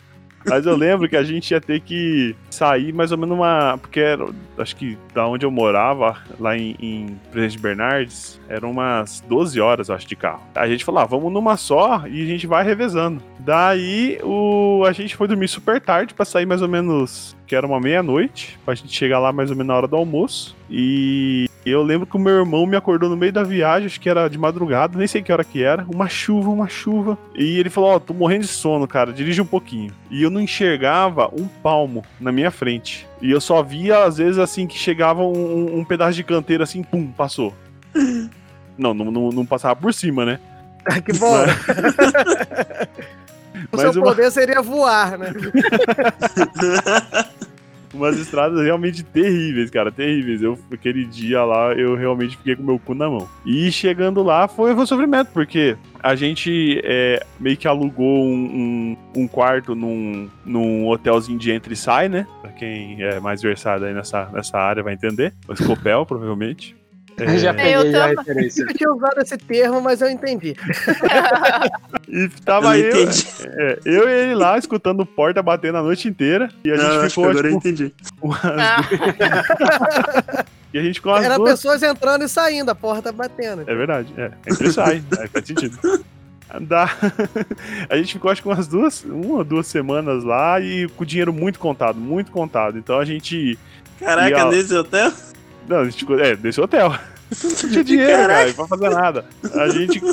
A gente comia um, um hamburgão sujão que tinha perto do hotel lá de noite, pra não, não precisar gastar muito com, com comida. E também eu acho que eu não tinha, talvez, nem bom senso e nem dinheiro pra comprar um protetor solar. E a gente tinha que ficar trabalhando o dia inteiro no sol. Então depois do, do segundo dia eu já tava assim, no couro já, né? Tá Assim. bom, durou dois dias, tá bom, pô. Aí, ó, já tem um poder aí. O É, escamoso. pô. pô, você tem que ver, tu vem- tem que vir aqui pra, pra Belém, Gaspa. Eu, eu que nasci e fui criado aqui com 10 minutos no, no, no sol desse período, dessa época do ano. Eu tô queimado de sol já, pô. É. Não, mas eu já, eu já fritei em, em, em Rondônia. Então, isso aí foi, foi Olha de aí. boa. Foi pra e rede. aí, viu? E- Então, é. Piada ruim, gente. Foi mal. Da, não, daí o. Eu lembro que na volta a gente tinha acabado todo o dinheiro e a gente começou, chegou num pedágio e falou: e agora? O que, que a gente faz? Porque não tinha mais um puto no bolso, né? Porque tudo que a gente tinha, a gente gastou assim, com gasolina e, e alimentação. Aham. E alimentação, assim, da mais precária possível, né? Porque a gente ia lá, dezão, dois, dois pão com, com hambúrguer e qualquer coisa ali dentro que a gente nem quer saber mais, né? Aquele, aquele tempero gostoso que só a falta de dinheiro dá. É, A Mas não é por, por nada, não. É, não é mais fácil você pedir um, um, um PF nesses lugares? Eu acho bem mais fácil. Então, é que assim, o PF às vezes é. se Você vai pagar, sei lá, uns 10 conto. Se você pegar um, um hambúrguer ceboso, você pega dois por 10, entendeu? Aí dá pra duas pessoas comer, pelo menos. O miojo não, não rolava, não? Você vai cozinhar onde, Caio? Vocês estavam. Ah, é verdade. Ah, não, não entra e sai, pô. Imagina. Aí, ó. O negócio é quente, né? Meu Deus. Aí, que merda. na época, meu pai trabalhava no banco. é, ele falou: Ó, vocês vão pegar um desvio. Que aquela época também não tinha. Não tinha Waze, Google Maps, né? Então era tudo. meio Guia que quatro se guiando, É. Seguindo pelas placas. Eles, gente, E nas estrelas. É. Ia pelas estrelas. Aí a gente falou, ó, seguinte, liguei pro meu pai e falou, não, tamo, não tem mais dinheiro, a gente não consegue passar no pedágio. O que, que a gente faz? Não tem dinheiro pra dormir, pra comer, não tem dinheiro pra, não tem dinheiro pra nada. Acabou. Caraca, mas que, que viagem escrota, cara. Isso, isso é um pai. Isso aí, ó, meu caro ouvinte, isso aí que é uma educação. Você coloca o seu filho para ele ter sobrevivência, entendeu? O pai organiza uma viagem pro filho. Aí ele, você tem que criar seu próprio alimento, ter sua própria moradia e você vai voltar uma pessoa muito melhor. Foi basicamente isso. Daniel, tu não é da época do que o pedágio acho que funcionava até meia-noite, meia-noite abria e fechava não sei que hora Eu da acho que madrugada. não, acho que não, acho que não. Isso aí foi. Eu não lembro que ano que foi, mas já foi depois dos anos 2000. Ah, tá. Então é recém. É porque antes tinha essa manha, você dormia ali do lado do Sabia não, olha pedágio. só. É tipo o pulso Caramba. do telefone fixo. Você esperava até meia-noite Ah. pra ser um único pulso. Ah, é verdade. Aí Nego, depois ficava eu- indo e voltando só pra dizer que não tava pagando pedágio. entendeu? Olha só. Mas E eu que não respondendo- lembro de, de ter É. visto um pedágio na minha vida inteira. Mas respondendo ao Diogo Bob, realmente, esse, essa- esse método de educar é muito bom. Tanto que meu irmão é ninguém mais, ninguém menos que o Bear Grylls. Mas meu pai trabalhava num banco na época e ele conseguiu o contato de um cara de uma cidade que a gente ia passar, ia passar meio, meio longe. Ele falou: Ó, vocês fazem um desvio, vou depositar o dinheiro na conta desse cara, vocês entram lá no banco e pegam esse dinheiro, entendeu? Ele vai sacar lá e vai pegar. Porque, tipo, a gente não tinha, não tinha cartão, não tinha conta, não tinha nada. Então a gente ia ter que entrar. Ah, tá. E assim, o dinheiro que a gente levou, de vez em quando a gente tinha que ir no banco apresentar o nosso RG pra sacar, porque não tinha conta também. E meu pai, tipo, não- como não tinha muito dinheiro, ele às vezes recebia alguma coisa, ele depositava pra gente continuar comendo lá. Aham. E foi o que a gente fez, a gente pegou. Era tipo prova do No Limite, né? Vocês iam pegando a ração a cada 5 km de sofrimento. Foi praticamente. E, e eu e eu fiz é, necessidades fisiológicas atrás do nessa viagem atrás do Palácio do Buriti. Palácio o lugar do que Buriti é o quê? Eu não É faço a mínima ideia. É lá em Brasília mesmo. Ah, em Brasília. Sim. Não conheço. Foi, foi um protesto. Foi uma. Buriti é a residência do vice-presidente, não é? Isso. Eu acho que não. Ah, o cara, cara revolucionário desde novo, tá vendo? Cara, eu acho que é, viu? A gente tava medindo é uma, sim, cara. a gente tava medindo uma, um, um terreno lá perto. É, é o Palácio do. Governo do Distrito Federal. É, É, tipo então. fazer cocô atrás do. Como é que É. chama o palácio aí no Rio de Janeiro? É é uma- na Palácio Guarabara. Isso. Olha só. É, É, a sede do governo do Distrito Federal. Aqui na Wikipedia. É, mas ó, considerando, eu fui o que menos caguei lá, viu? É uma cilada, Bino. Você tá reclamando de comer o hambúrguer ceboso, cara? É, é- assim, viajei pra caralho, curti pra caralho, mas a gente tem que economizar em umas coisas. Umas coisas que a gente economizava com eu e minha esposa era na alimentação. Então, a gente foi pra Londres e, cara, a coisa que a gente mais economizou foi em comida ali. Teve uma vez que eu me lembro que a gente comeu num restaurante. O resto era pão com maionese e sardinha. Era direto, pão, maionese e sardinha. A gente visitando os lugares mó foda, caralho, quatro e tal. Ou para hora do almoço, abria a mochilinha, tirava lá o pão com. que a gente fazia em casa antes daí, né? Com a maionese e a sardinha, e era o rango. Foi esse rango por acho que umas cinco dias, se não me engano. Olha. E- e- Essa fui eu com- comendo McDonald's na Austrália durante uma semana. A primeira vez que eu fui visitar o meu marido, ele tava trabalhando, então na hora do almoço eu tinha que me virar sozinha. Agora sim, eu até falo inglês, né? Mas eu não conseguia entender o que o, o sotaque do pessoal e o pessoal não conseguia entender o meu sotaque. É, eu tinha tentado até comer em, em algum restaurante, algum outro lugar assim. Não rolou mesmo, ficou, sabe aquelas situaçõezinhas assim que você olha pra cara de um, um olha pra sua cara, aí você tenta, você tenta e fala, não, eu vou no McDonald's mesmo, que lá eu só aponto. Number one. Esse aqui eu gosto. Tá- aí tava lá, Big Canguru. Gente, e, e e- tem, tem os bifes mesmo de canguru, igual você tem as. Ah, no supermercado, né? As, No Outback lá. aquelas. Não. Aquelas coisinhas de carne que você compra bife no mercado. Aí eu, eu vi lá uma carne bem mais escura, muito mais escura mesmo. Aí fui ver, é, era carne de, de canguru. Aí tinha bife de boi, aí bife de frango, e bife de canguru.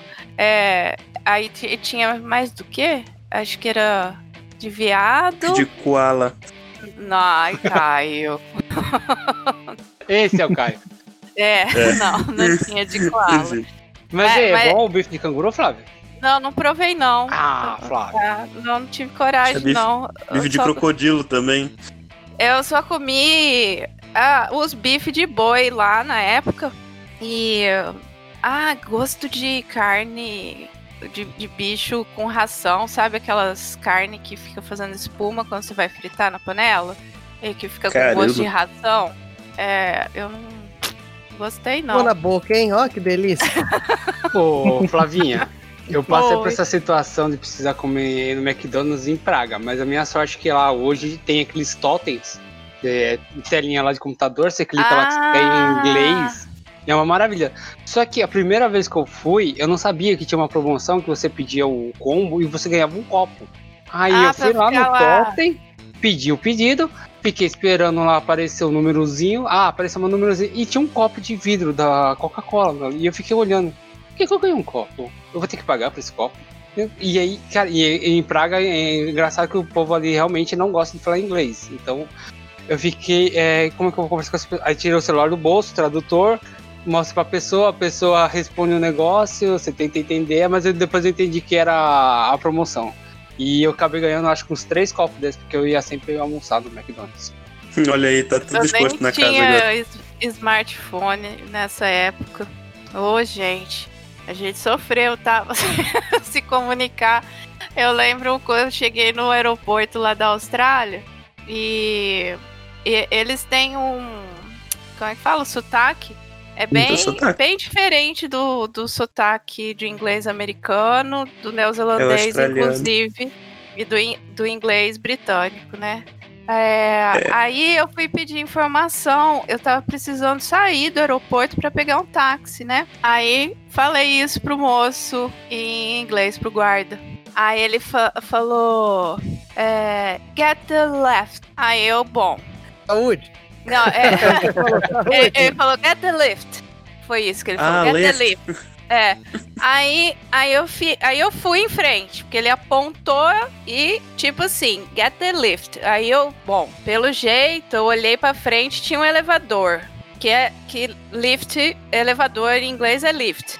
Só É. que era pra eu pegar o left. Eu era pra eu pegar a porta na esquerda. Aí eu cheguei. Eu cheguei lá na encruzilhada, tinha um elevador na minha frente e uma porta esquerda. Ele Eu falou fiquei left olhando. lift? Meu Deus. Ah, eu- e, e na, na entrada do, do país, como é que chama? A imigração lá, né? Que você Uhum. tem que dar a explicação por que você tá lá. É, aí a, a moça ah, perguntou assim: Ah, o que, que você veio fazer aqui na, na Austrália? Aí eu, Viveu o crush. eu man- É, então. Aí eu não podia falar isso, né? Aí eu falei assim: Vem aqui, vem Ah. aqui. Dá uns- beijinhos, dá uns abraços. Mostrar carinho, amor, compreensão. Poderia ter falado isso que tinha ficado menos feio. Eu falei assim: I pretend to go to the university here. I O que, o que, que na minha cabeça eu estava falando que eu estava pretendendo ir na universidade lá, que não era mentira. I Mas- pretend. Mas, mas em inglês, I pretend quer dizer, né, que você Eu tá finjo. Fingindo, né? fingindo. Eu tô fingindo que eu vou na universidade. Para os ouvintes que não conhecem muito de inglês, o certo seria I intend. É, pois é. Guardem isso, que pode ser que um dia vocês precisem. Você que precisa da imigração. isso aí foi na imigração que você tá falando? Caraca, deve ter dado Você uma da imigração, Flávio, o que, que você veio fazer aqui? Ah, tô fingindo que vou pra faculdade, mas Deus sabe o que, que eu vou fazer por Ah, aí, já né? sabia a bolsa aqui, ó. Você olhou pra minha cara. Aí eu falei, nó. Nossa, Nó. What? Ela, nó, nó é o quê? Aí ela começou a rir. Aí eu falei, desculpa, moço. I don't pretend anything.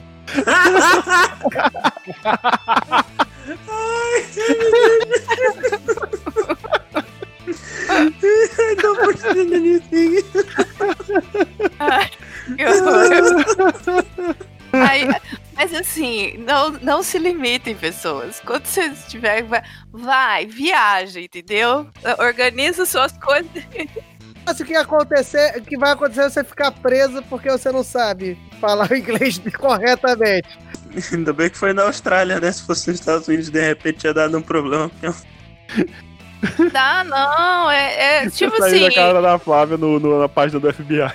Não, gente, vocês não, vão, Vocês não vão tentar entrar ilegal no país e fazer umas cagadas dessa, né? Ah, na, na ficha da Flávia, assim, na imigração, tá assim, sinceridade excessiva. Ai, caramba.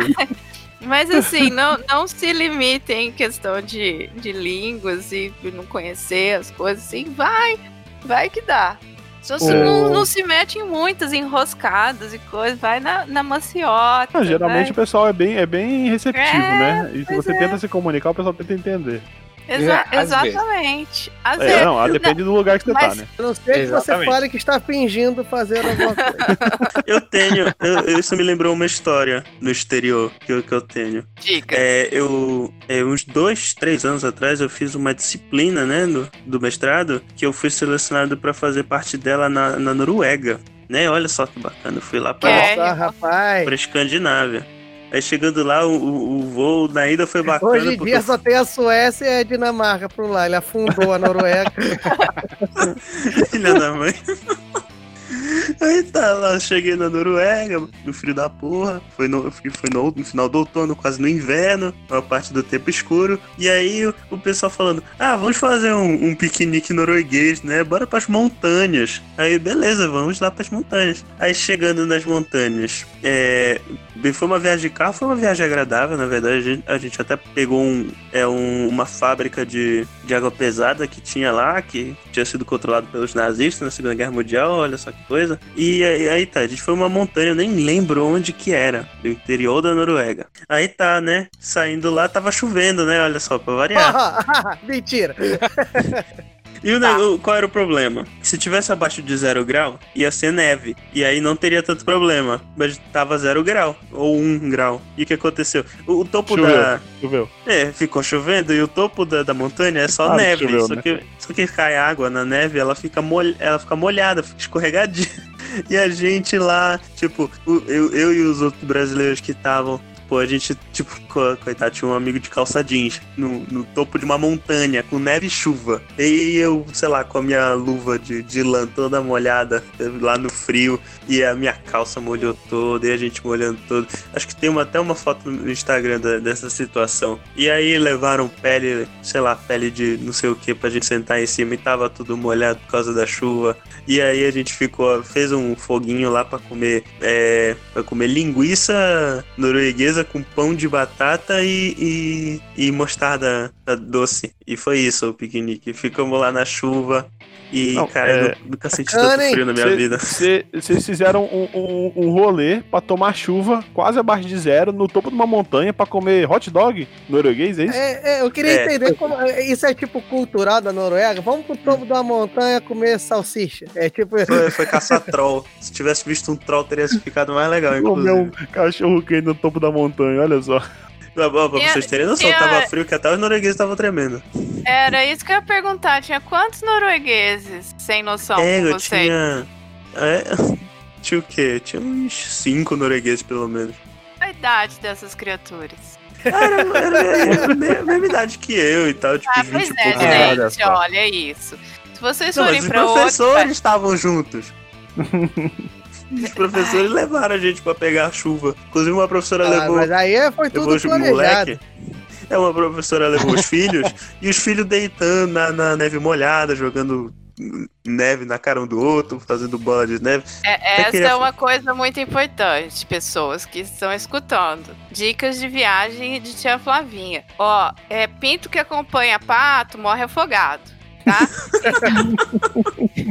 então, ti- tipo assim, vai na tua, no teu tempo, nas suas limitações. Não, é super legal. Vamos a coisa naquela montanha altíssima no dia de hoje que está friosíssimo e você não tá em nem roupa de- adequada para não vá. Fala assim, obrigado, vou ficar aqui tomar um chocolatinho E a quente. gente não tinha roupa adequada. Mas Então. queria, ia, ia perder a oportunidade de ir pras montanhas na Noruega. Obviamente, eu ia É, você quer a resposta sincera? Não, pois é, não perdemos. E, e não me arrependo, só fiquei com muito frio. E um colega meu, ele foi até. Foi muito engraçado. Perdeu as pontas do dedo. Não, não, claro que não. Ninguém pegou Teve um frostbite colega lá. que perdeu o pé. Teve que comer o pé, mentira. É. E o outro nunca mais viu, né? Ficou perdido na um, montanha. um se sacrificou pelo grupo e nós usamos de alimento. E eu não me arrependo de nada. A gente ofereceu o Podin, né? Vai voltar em segurança. Ai, não, não é que ele foi fazer uma selfie, né? Ele tirou a luva pra fazer uma selfie Meu na Deus. nuvem, no, no, no frio. E aí ele era uma selfie vídeo, né? E aí ele tava com tanto frio que a mão dele travou, não conseguia fazer parar o vídeo. E no vídeo tem ele começando a ficar desesperado até conseguir terminar. Conseguir terminar o vídeo. Foi muito engraçado. Gente, então tem aventuras e tem essas loucuras, né? Que melhor evitar, eu acho. O Caio tem que botar isso no currículo dele, cara. Porque as pessoas também não chamaram ele pra qualquer lugar. Tem que saber que o cara traz as tempestades, os eventos climáticos junto É verdade. com ele. Isso porque um, um- um amigo meu de lá, é, ele tinha convidado a gente pra dar um mergulho no, no mar, lá em Oslo. Que eles fazem isso, né? O Fico, Ah. sei lá, de cueca do mergulha no mar, com, sei lá, temperatura negativa. Eu ia fazer isso, só que É o que choveu. pode dar errado, e a né? gente não fez. Choveu, Ah, né? não, o é, grande choveu. problema foi que choveu. Foi. Não era mar na temperatura negativa. É, mas pô, qual, é- qual seria a oportunidade da gente mergulhar no, É no mar verdade. que parece milhões de facas te perfurando ao mesmo tempo? É. É que Ah, choveu, sim. né? Aí vocês iam se molhar. Aí melhor Pô, não. mas chover no frio é pior, caramba. Bem porque pior. lá a gente ia frio molhar- é ia pior. molhar, Agora ia sair de chover lá. quando tá zero grau, tu já tá É. ferrado, mano. Não, pior que o meu amigo norueguês, ele falou que a gente pegou as piores condições possíveis pra ir pra montanha naquele dia. Ah, mas claro que foi. Porque se lá, tivesse né? abaixo de zero ia, tá neva, ia nevar, a neve ia estar seca, ia ser muito mais agradável. Mas não, tinha que estar chovendo e deixar E tudo Ca- molhado Aí o escorregadio. chegou assim, pulou e falou: Não contavam com a minha astúcia. Eu queria, eu quero saber caramba. onde que tava o Caio na seca que deu aqui em São Paulo. Era só jogar ele na cantareira. Pois é.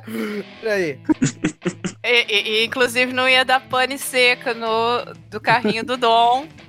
né? Ia fazer chover gasolina pra dentro do, do ladinha. Caio, você tá sendo subutilizado. É verdade. Hum, Pois é, né? Vamos rever esse contrato nosso aí. É uma cilada, Bino.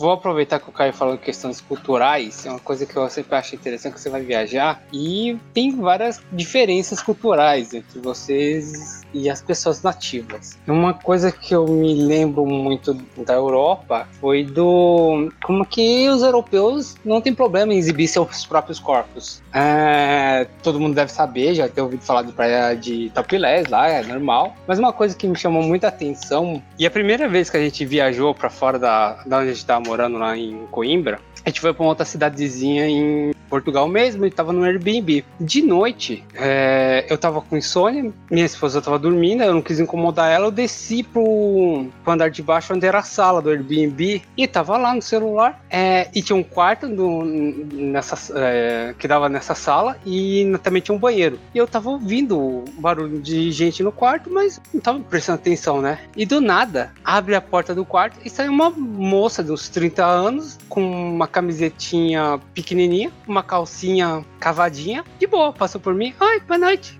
E daqui a pouco ela passa de volta. Eu, boa noite, né? E isso foi uma das situações. A outra eu não posso contar aqui.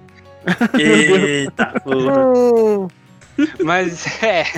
Mas assim, e é uma coisa impressionante, porque a gente acha que a gente usa roupa cavada no Brasil, as mulheres usam com micro shorts. Gente, é, eu vi as europeias usando muito menos roupa que a gente. E lá é um costume, por exemplo, ah, verão tem que tomar sol. Então vão pra praia de biquíni, vão pra praça de biquíni, é, pessoal sem camisa, é super normal. Eu acho que, inclusive, foi uma das coisas que mais me chamou a atenção, que eles têm muito menos problema de mostrar o corpo que a gente aqui, que tem o carnaval, que fica todo mundo pelado. A gente se guarda pro carnaval. Essa é a diferença, entendeu? Eles não, eles passam o inverno, seis meses guardadinho, porque, né, sem condições. Quando vê aquele sol, aquele clima maravilhoso, 19 graus, né? Aquele sol incandescente de 19 graus. né? Aquela brisa que vai te levar pro outro lado da praça. Eles vão, e, né? se animam. A gente tem o carnaval, eles não têm. Então a gente tem os nossos momentos também, não E é? aqui no Pará a gente tem 34 graus no lombo o dia inteiro, o ano todo. É, é, então, que eu fui, eu fui pra Nova Zelândia na, é, no, no verão. Aí o pessoal, uhul, animadaço! Vamos pular na água! 19 graus, um vento do Polo Sul. Eu falei, ah, gente, vai lá então, ó. E eu lá, Vem cá, toda, vocês não conhecem água quente, não? Assim. toda de meinha, de lã, gorrinho, encharpe. Oi. Mas não precisa ir longe. Eu tava no Paraná, região serrana ali do Paraná, e eh, a gente tava no camping. E tava, acho que por volta de 8 graus. E a gente conversando com o pessoal do camping, então, né, tá frio hoje? O pessoal do camping, não, tá frio não, tá fresquinho hoje. Ah, gente. Mas é que aí no aí indo pra norte é, faz muito calor, gente. É muito calor, é, não é, não é, é desumano. Não, não, não É é, que, que é, faz. você- É muito Não, calor. Não, não É é desumano, não, porque eu e Caio somos exemplares humanos, inclusive, é, como que fala, Caio? De sucesso na sobrevivência na região norte. Exatamente. Eu queria saber Entendeu? como é que. Eu Até, queria saber até porque como. o Caio ele faz a chuva cair todo dia na região norte. Dá uma refrescada, entendeu? Então, olha, ó, dá uma refrescada, dá uma refrescada. Ó, caiu hoje, inclusive, durante a É. gravação. Mas quando eu fui pra, pra Rondônia, também a trabalho, eu fui duas vezes, uma vez com meu pai e uma vez sozinho. Pra onde Gente, você eu- veio? Eu fui pra Ji-Paraná. Ah, é aqui do lado de casa. Então, e nossa, é muito calor, é muito calor. Meu Deus do céu, é muito calor. Pra ir no, eu, eu ficava no quarto do hotel, pra ir no banheiro, quando eu tava no, hotel, no, no quarto, eu, eu, eu corria, é, abria, abria a porta e saía, abria a porta do banheiro e saía correndo pra cama, pro ar-condicionado conseguir entrar no banheiro pra eu pra poder tomar um banho gelado. Você sabia, você sabia que se você não correr, você sua menos, né? Exatamente. Não, mas o duro é que na hora que você abre ali, ó, abre a porta do banheiro. Na hora que você abre a porta do banheiro, já vem aquele mormaço, entendeu? Então já, você já dá aquela recuada A- correndo. Aquele vapor d'água gostoso na cara. Meu Deus Né, do céu. Ah, um dia que eu falei, vou, vou, vou visitar a cidade, né? Gente, eu voltei Aham. sem brincadeira, com insolação.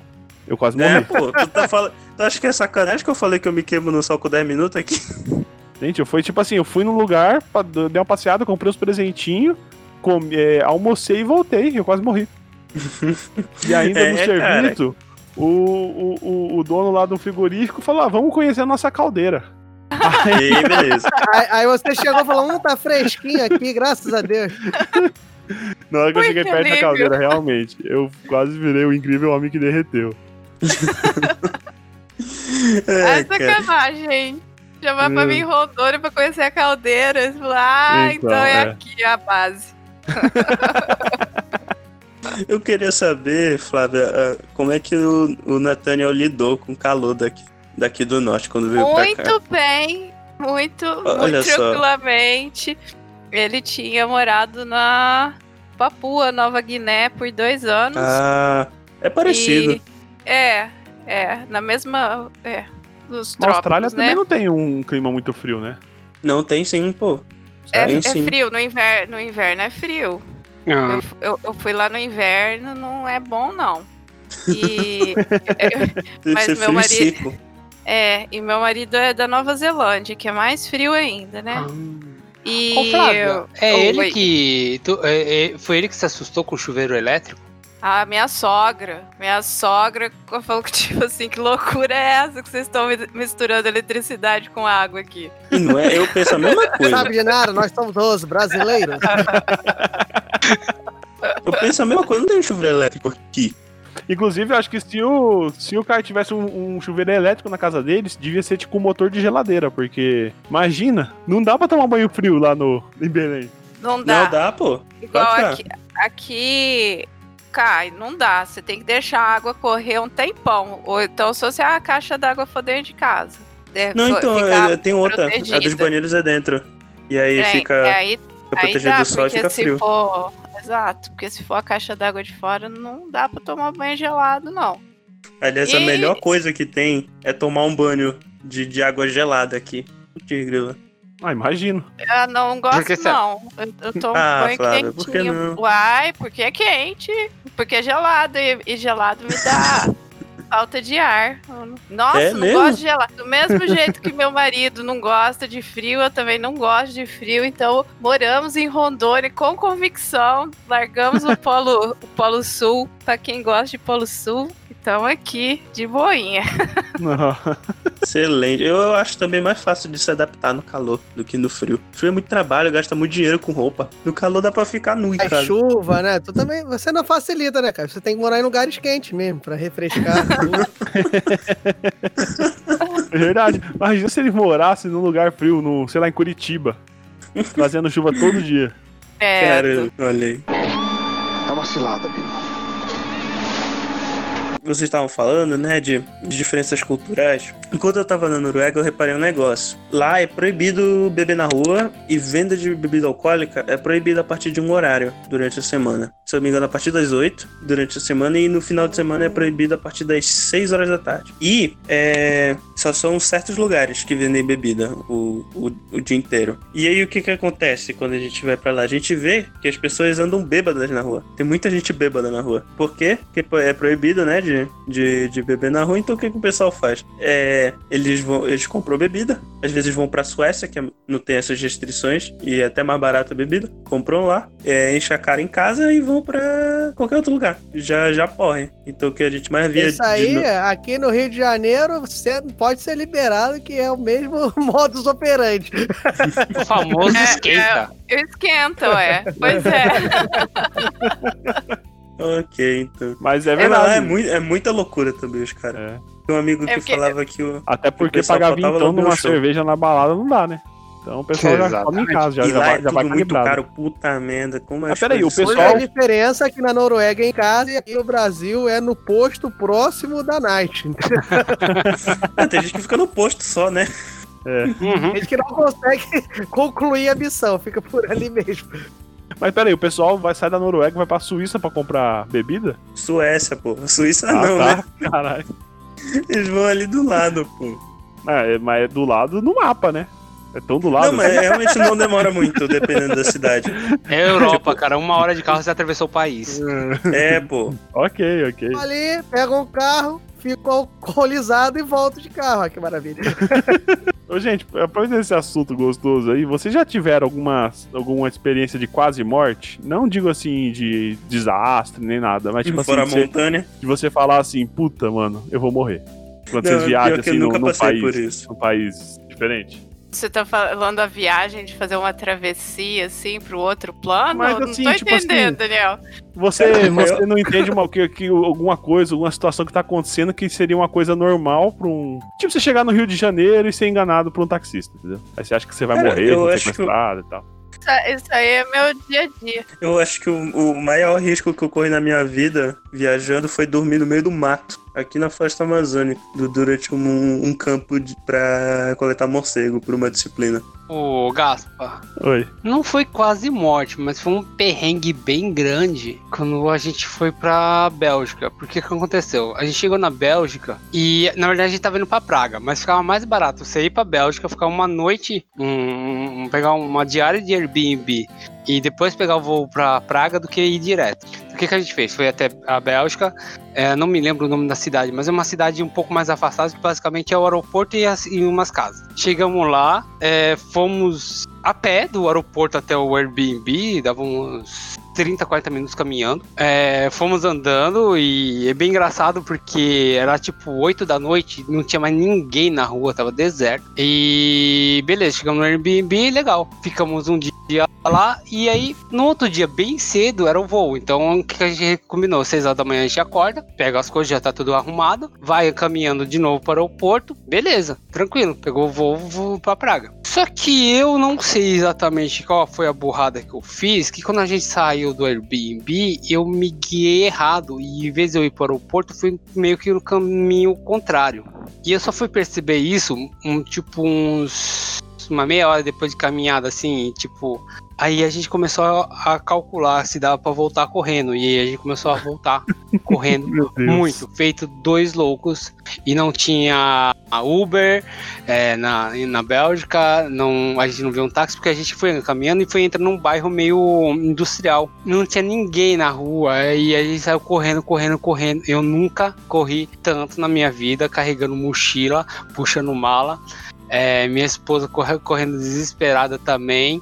E aí a gente saiu correndo e chegamos numa avenida que era a avenida que contorna o aeroporto. Desesperado, saímos correndo e falamos, pô, o aeroporto tá ali, só que a gente tem que dar toda a volta para chegar no portão do aeroporto mesmo. E saímos correndo e minha esposa fazendo sinal de carona, que a cada um minuto passava um carro, e eu já tava pensando, não vai dar, a gente não vai conseguir um voo agora pra Praga, a gente vai passar mais um dia na Bélgica, e tudo pensando de errado, né? Depois de um tempinho, por sorte, parou um carro. E aí a gente entra no carro desesperado, o cara uh, perguntou em inglês para onde a gente tava indo. É, eu respondi em inglês aeroporto, que era a única coisa que eu conseguia pensar na hora, porque não tava chegando mais oxigênio no cérebro. Entramos, o cara foi indo e minha esposa começou a conversar comigo em português. E aí do nada o cara me fala com aquele sotaque bem de Portugal, da onde que a gente era. Nossa, nunca fiquei tão feliz em ver um português na minha vida. aí o cara deixou a gente na entrada do estacionamento. A gente saiu Olha só. desesperado correndo porque já tinha dado a hora do, de começar o embarque. É, chega. a minha esposa falou: Não, a gente vai pro balcão da companhia. Não, vai direto e lá a gente vê o que acontece. Aí a gente chegou lá no. Na. Ai meu Deus, na. Que tem a porteira ali. Do, Uhum. você entrar na área de segurança. É, e eu chamei, vi a moça da companhia da Rainer. Moça, help, please. Late, late. e aí ela, não, o- já apontando pro portão. Não, nessas horas não existe mais. É, por- é, é, raciocínio em outra língua. começou, I pretend, Peguei o, o bilhete no celular mesmo, tentando passar e dava vermelho, vermelho, vermelho. A moça, com toda a calma, pegou o celular da minha mão. Ah, esse é o voo anterior, é o próximo, moço. Passou, abriu, raio-x, desesperado no raio-x. Minha esposa foi primeiro, passou tudo de bem. Eu tirei, tinha coisa de. É, é, eu tava de suspensório, o celular guardando tudo na caixinha ali, passando. Quando eu tô passando, o raio-x lá do outro lado apitou. E aí parou todos os raios-x. Aí eu olhei pra minha esposa, que já tinha passado, vai, corre e segura o avião de qualquer jeito. Segura o avião, né? fica na frente dele. Aí a esposa do, do Scopel, ela fazendo que nem o Capitão América segurando um helicóptero. Ela andou um- uns segundos, voltou, gritou pra mim qual que era. Ela viu na TVzinha qual que era o portão e saiu disparada. Meu Deus, meu Deus. Aí, o cara, eu juro, nunca demorou tanto pro raio-x voltar a funcionar na minha vida. Aí voltou, eu não consegui colocar o suspensório, saí correndo, segurando a calça. Eu viro a, a esquininha assim, eu dou de frente com ela, parada na fila do voo, ela tá atrasada o voo. Nossa, que sorte? Caraca, que, é, que sorte. deu muita raiva, tá entre os sorte. vídeos mais assistidos do YouTube da Bélgica, né? Turistas, o que vem fazer aqui? Aí, portanto, Ah, gente, eu perguntei porque é, uns dois anos atrás eu fui outra viagem a trabalho, só que pra Colômbia. Cheguei lá em Bogotá. Pai que organizou também, não. né? Hã? Foi seu pai que organizou também, não. Não, essa não, graças a Deus. Não, daí eu cheguei lá e aí eu peguei um táxi pra ir pro hotel. Encontrou o criolo lá em Bogotá. Pega, ninguém pegou. não. Aí tem uma música chamada Bogotá. Ah, olha só. É, continua. Ai, ai. Então, Com aquele aí, silêncio constrangedor. Ca- O Caio, ele não, não supera. Ele, ele- quer dizer, ele sempre supera esses silêncios constrangedores. Ele é o, Obrigado, Flávio. o, Ca- o Caio é o rei das referências, que todo mundo fica naquele momento. Oi? Ninguém, ninguém pega minhas referências com a É, tristeza, é, cara, é a maldição de você ser muito oculto. É, deve ser. Ou não. É, Continua, Gaspar.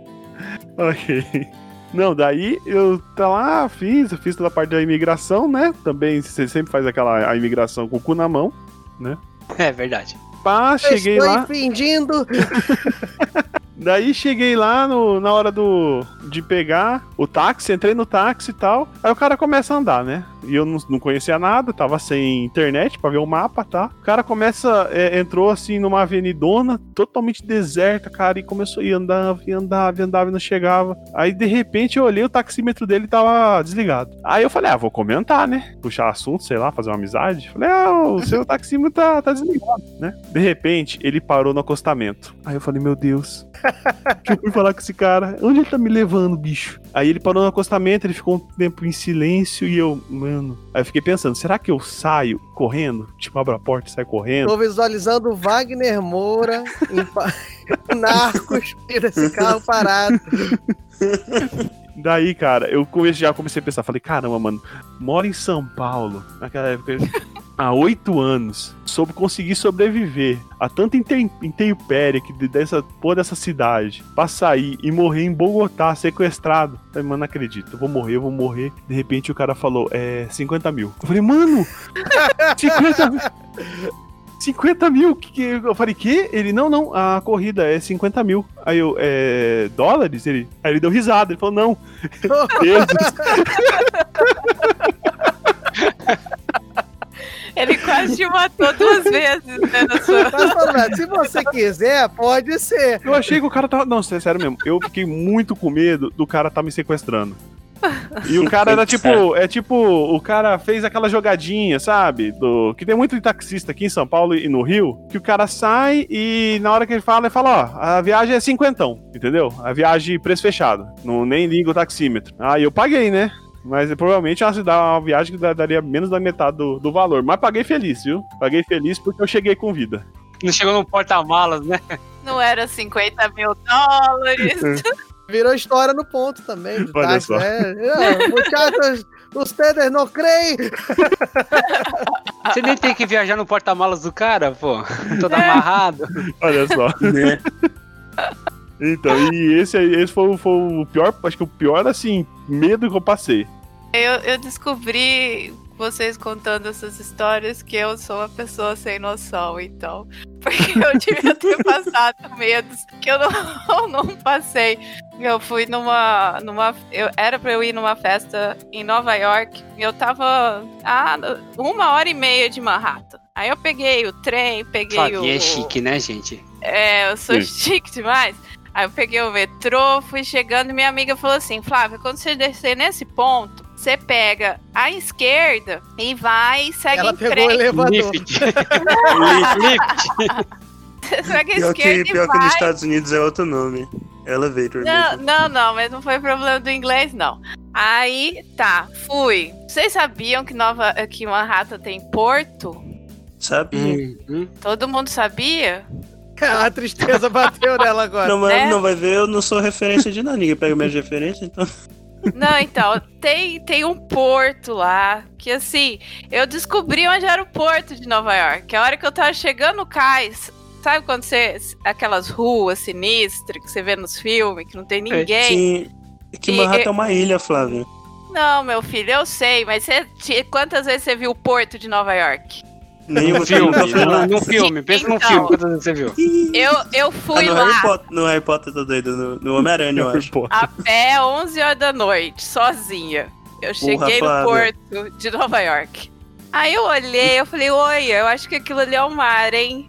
Aí eu falei, ixi, eu acho que... acho que aquilo ali é um navio. Hello, I think that, that I am um, seeing the sea. Cheguei, menina, enga... engatei uma ré. Eu falei, acho que a Andrea se enganou. Ela queria falar, era pra eu seguir à direita. E não deu outra, porque eu tava vindo do lado oposto que ela. É, ela morava, acho que no West Side, e eu tava vindo do, do sul, lá da, da- de outra parte. E, e, ela, e ela toda vez. Inclusive, uma vez eu encontrei com ela na rua, a gente se cruzou porque ela falou pra eu seguir pra direita, e aí eu segui pra direita, mas na verdade era na esquerda que era pra eu ter seguido. Ela falou a direita. Eu sei que eu só peguei e andei mais rapidinho, 11 horas da noite, sozinha, no porto de Nova York, pra voltar embora pra onde eu devia ir. E tipo assim, falei, nossa, ui, tô até suando agora. Isso era janeiro, tava frio que só. Cheguei, no, cheguei na balada, assim, suandinho, menino do céu. Mas, tipo assim, eu não fiquei achando que eu ia morrer, que ia aparecer alguém. E eu fiz outras coisas parecidas com elas. Eu não sei. Eu acho que eu não, não caiu a ficha. Porque tu também fica invisível, né, Flávia? Não conta, pô.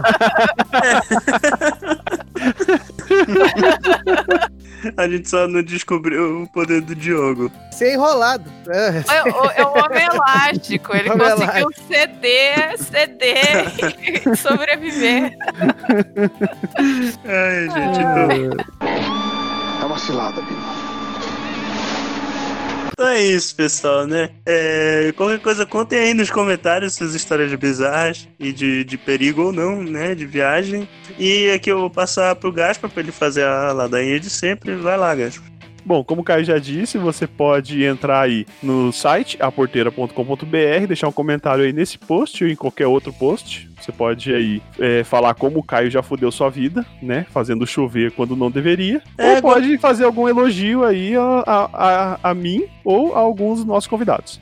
Você também pode mandar um e-mail para contato.eguacast.com.br e seguir a gente no Instagram, né? instagram.com.br É, faça isso, gente, e desculpe aí se fiz chover na sua cidade, não foi minha intenção. Mas agora, é, voltando aqui para Belém, vou entrar no mercado europeu, né? Para os nossos convidados vender o, venderem o peixe deles. Então, Galera, foi um prazer aqui descobrir que eu sou o único que não tem um poder relevante na equipe. é, tem essa vivência né, dos poderes climáticos e aí a- e as viagens tão divertidas das do pessoal. Então, sou o Diogo Bob, vocês podem me achar aí na- nas redes sociais como. Mais fácil é no Twitter, porque é Diogo Bob mesmo. Arroba Diogo, Diogo Bob underline Hall. E eu participo aí do SciCast, na, na turma de exatas. Vocês podem ir lá no, no Spin de Notícia também. Tem um, um podcast que já se encerrou, que é o Galera do Hall, que mais tá aí na rede também, se vocês quiserem procurar, Galera do Hall com R-A-U. Um prazerzaço aí participar com vocês. Convite pelas altas risadas da noite. Gostei bastante de participar. E para me achar é no Twitter é N de navio O G Flávia, Nog Flávia. E acho que. Ai, tô tão emocionado, gente. Espera aí que eu tenho gay. é.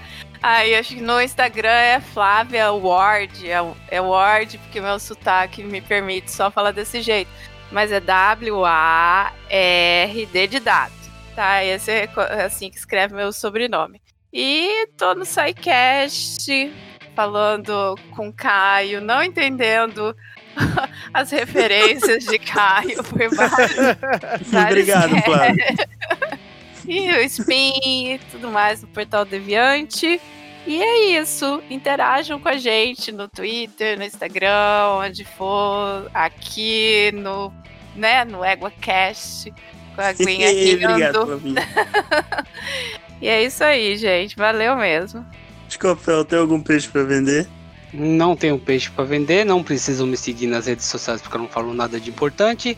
Só fiquem em casa, respeitem o isolamento social, que logo vocês vão poder viajar de novo e ter mais histórias pra gente contar. Verdade. Podia encerrar com uma musiquinha do Diogo Bob. Oh, é uma boa, hein? It's raining, man! Hom- Homenagem ao Caio.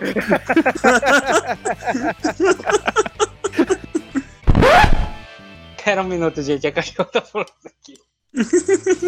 É sério, tô sendo atacado pela minha cachorra, que ela quer que quer brincar e tá agarrando minha mão e tá, tá mordendo com força. Aconteceu isso comigo uma vez. E hoje no Égua Discovery, o ataque do cão. Ai! Não tem nenhuma habilidade para enfrentar esse animal selvagem que corre às casas do Brasil. Desculpa, gente, a cachorra tá tentando arrombar a porta agora. E a guerra continua no Égua Discovery. Eu acho que ela acalmou. O cachorro daqui a pouco vai botar a, o focinho na porta lá. Danny!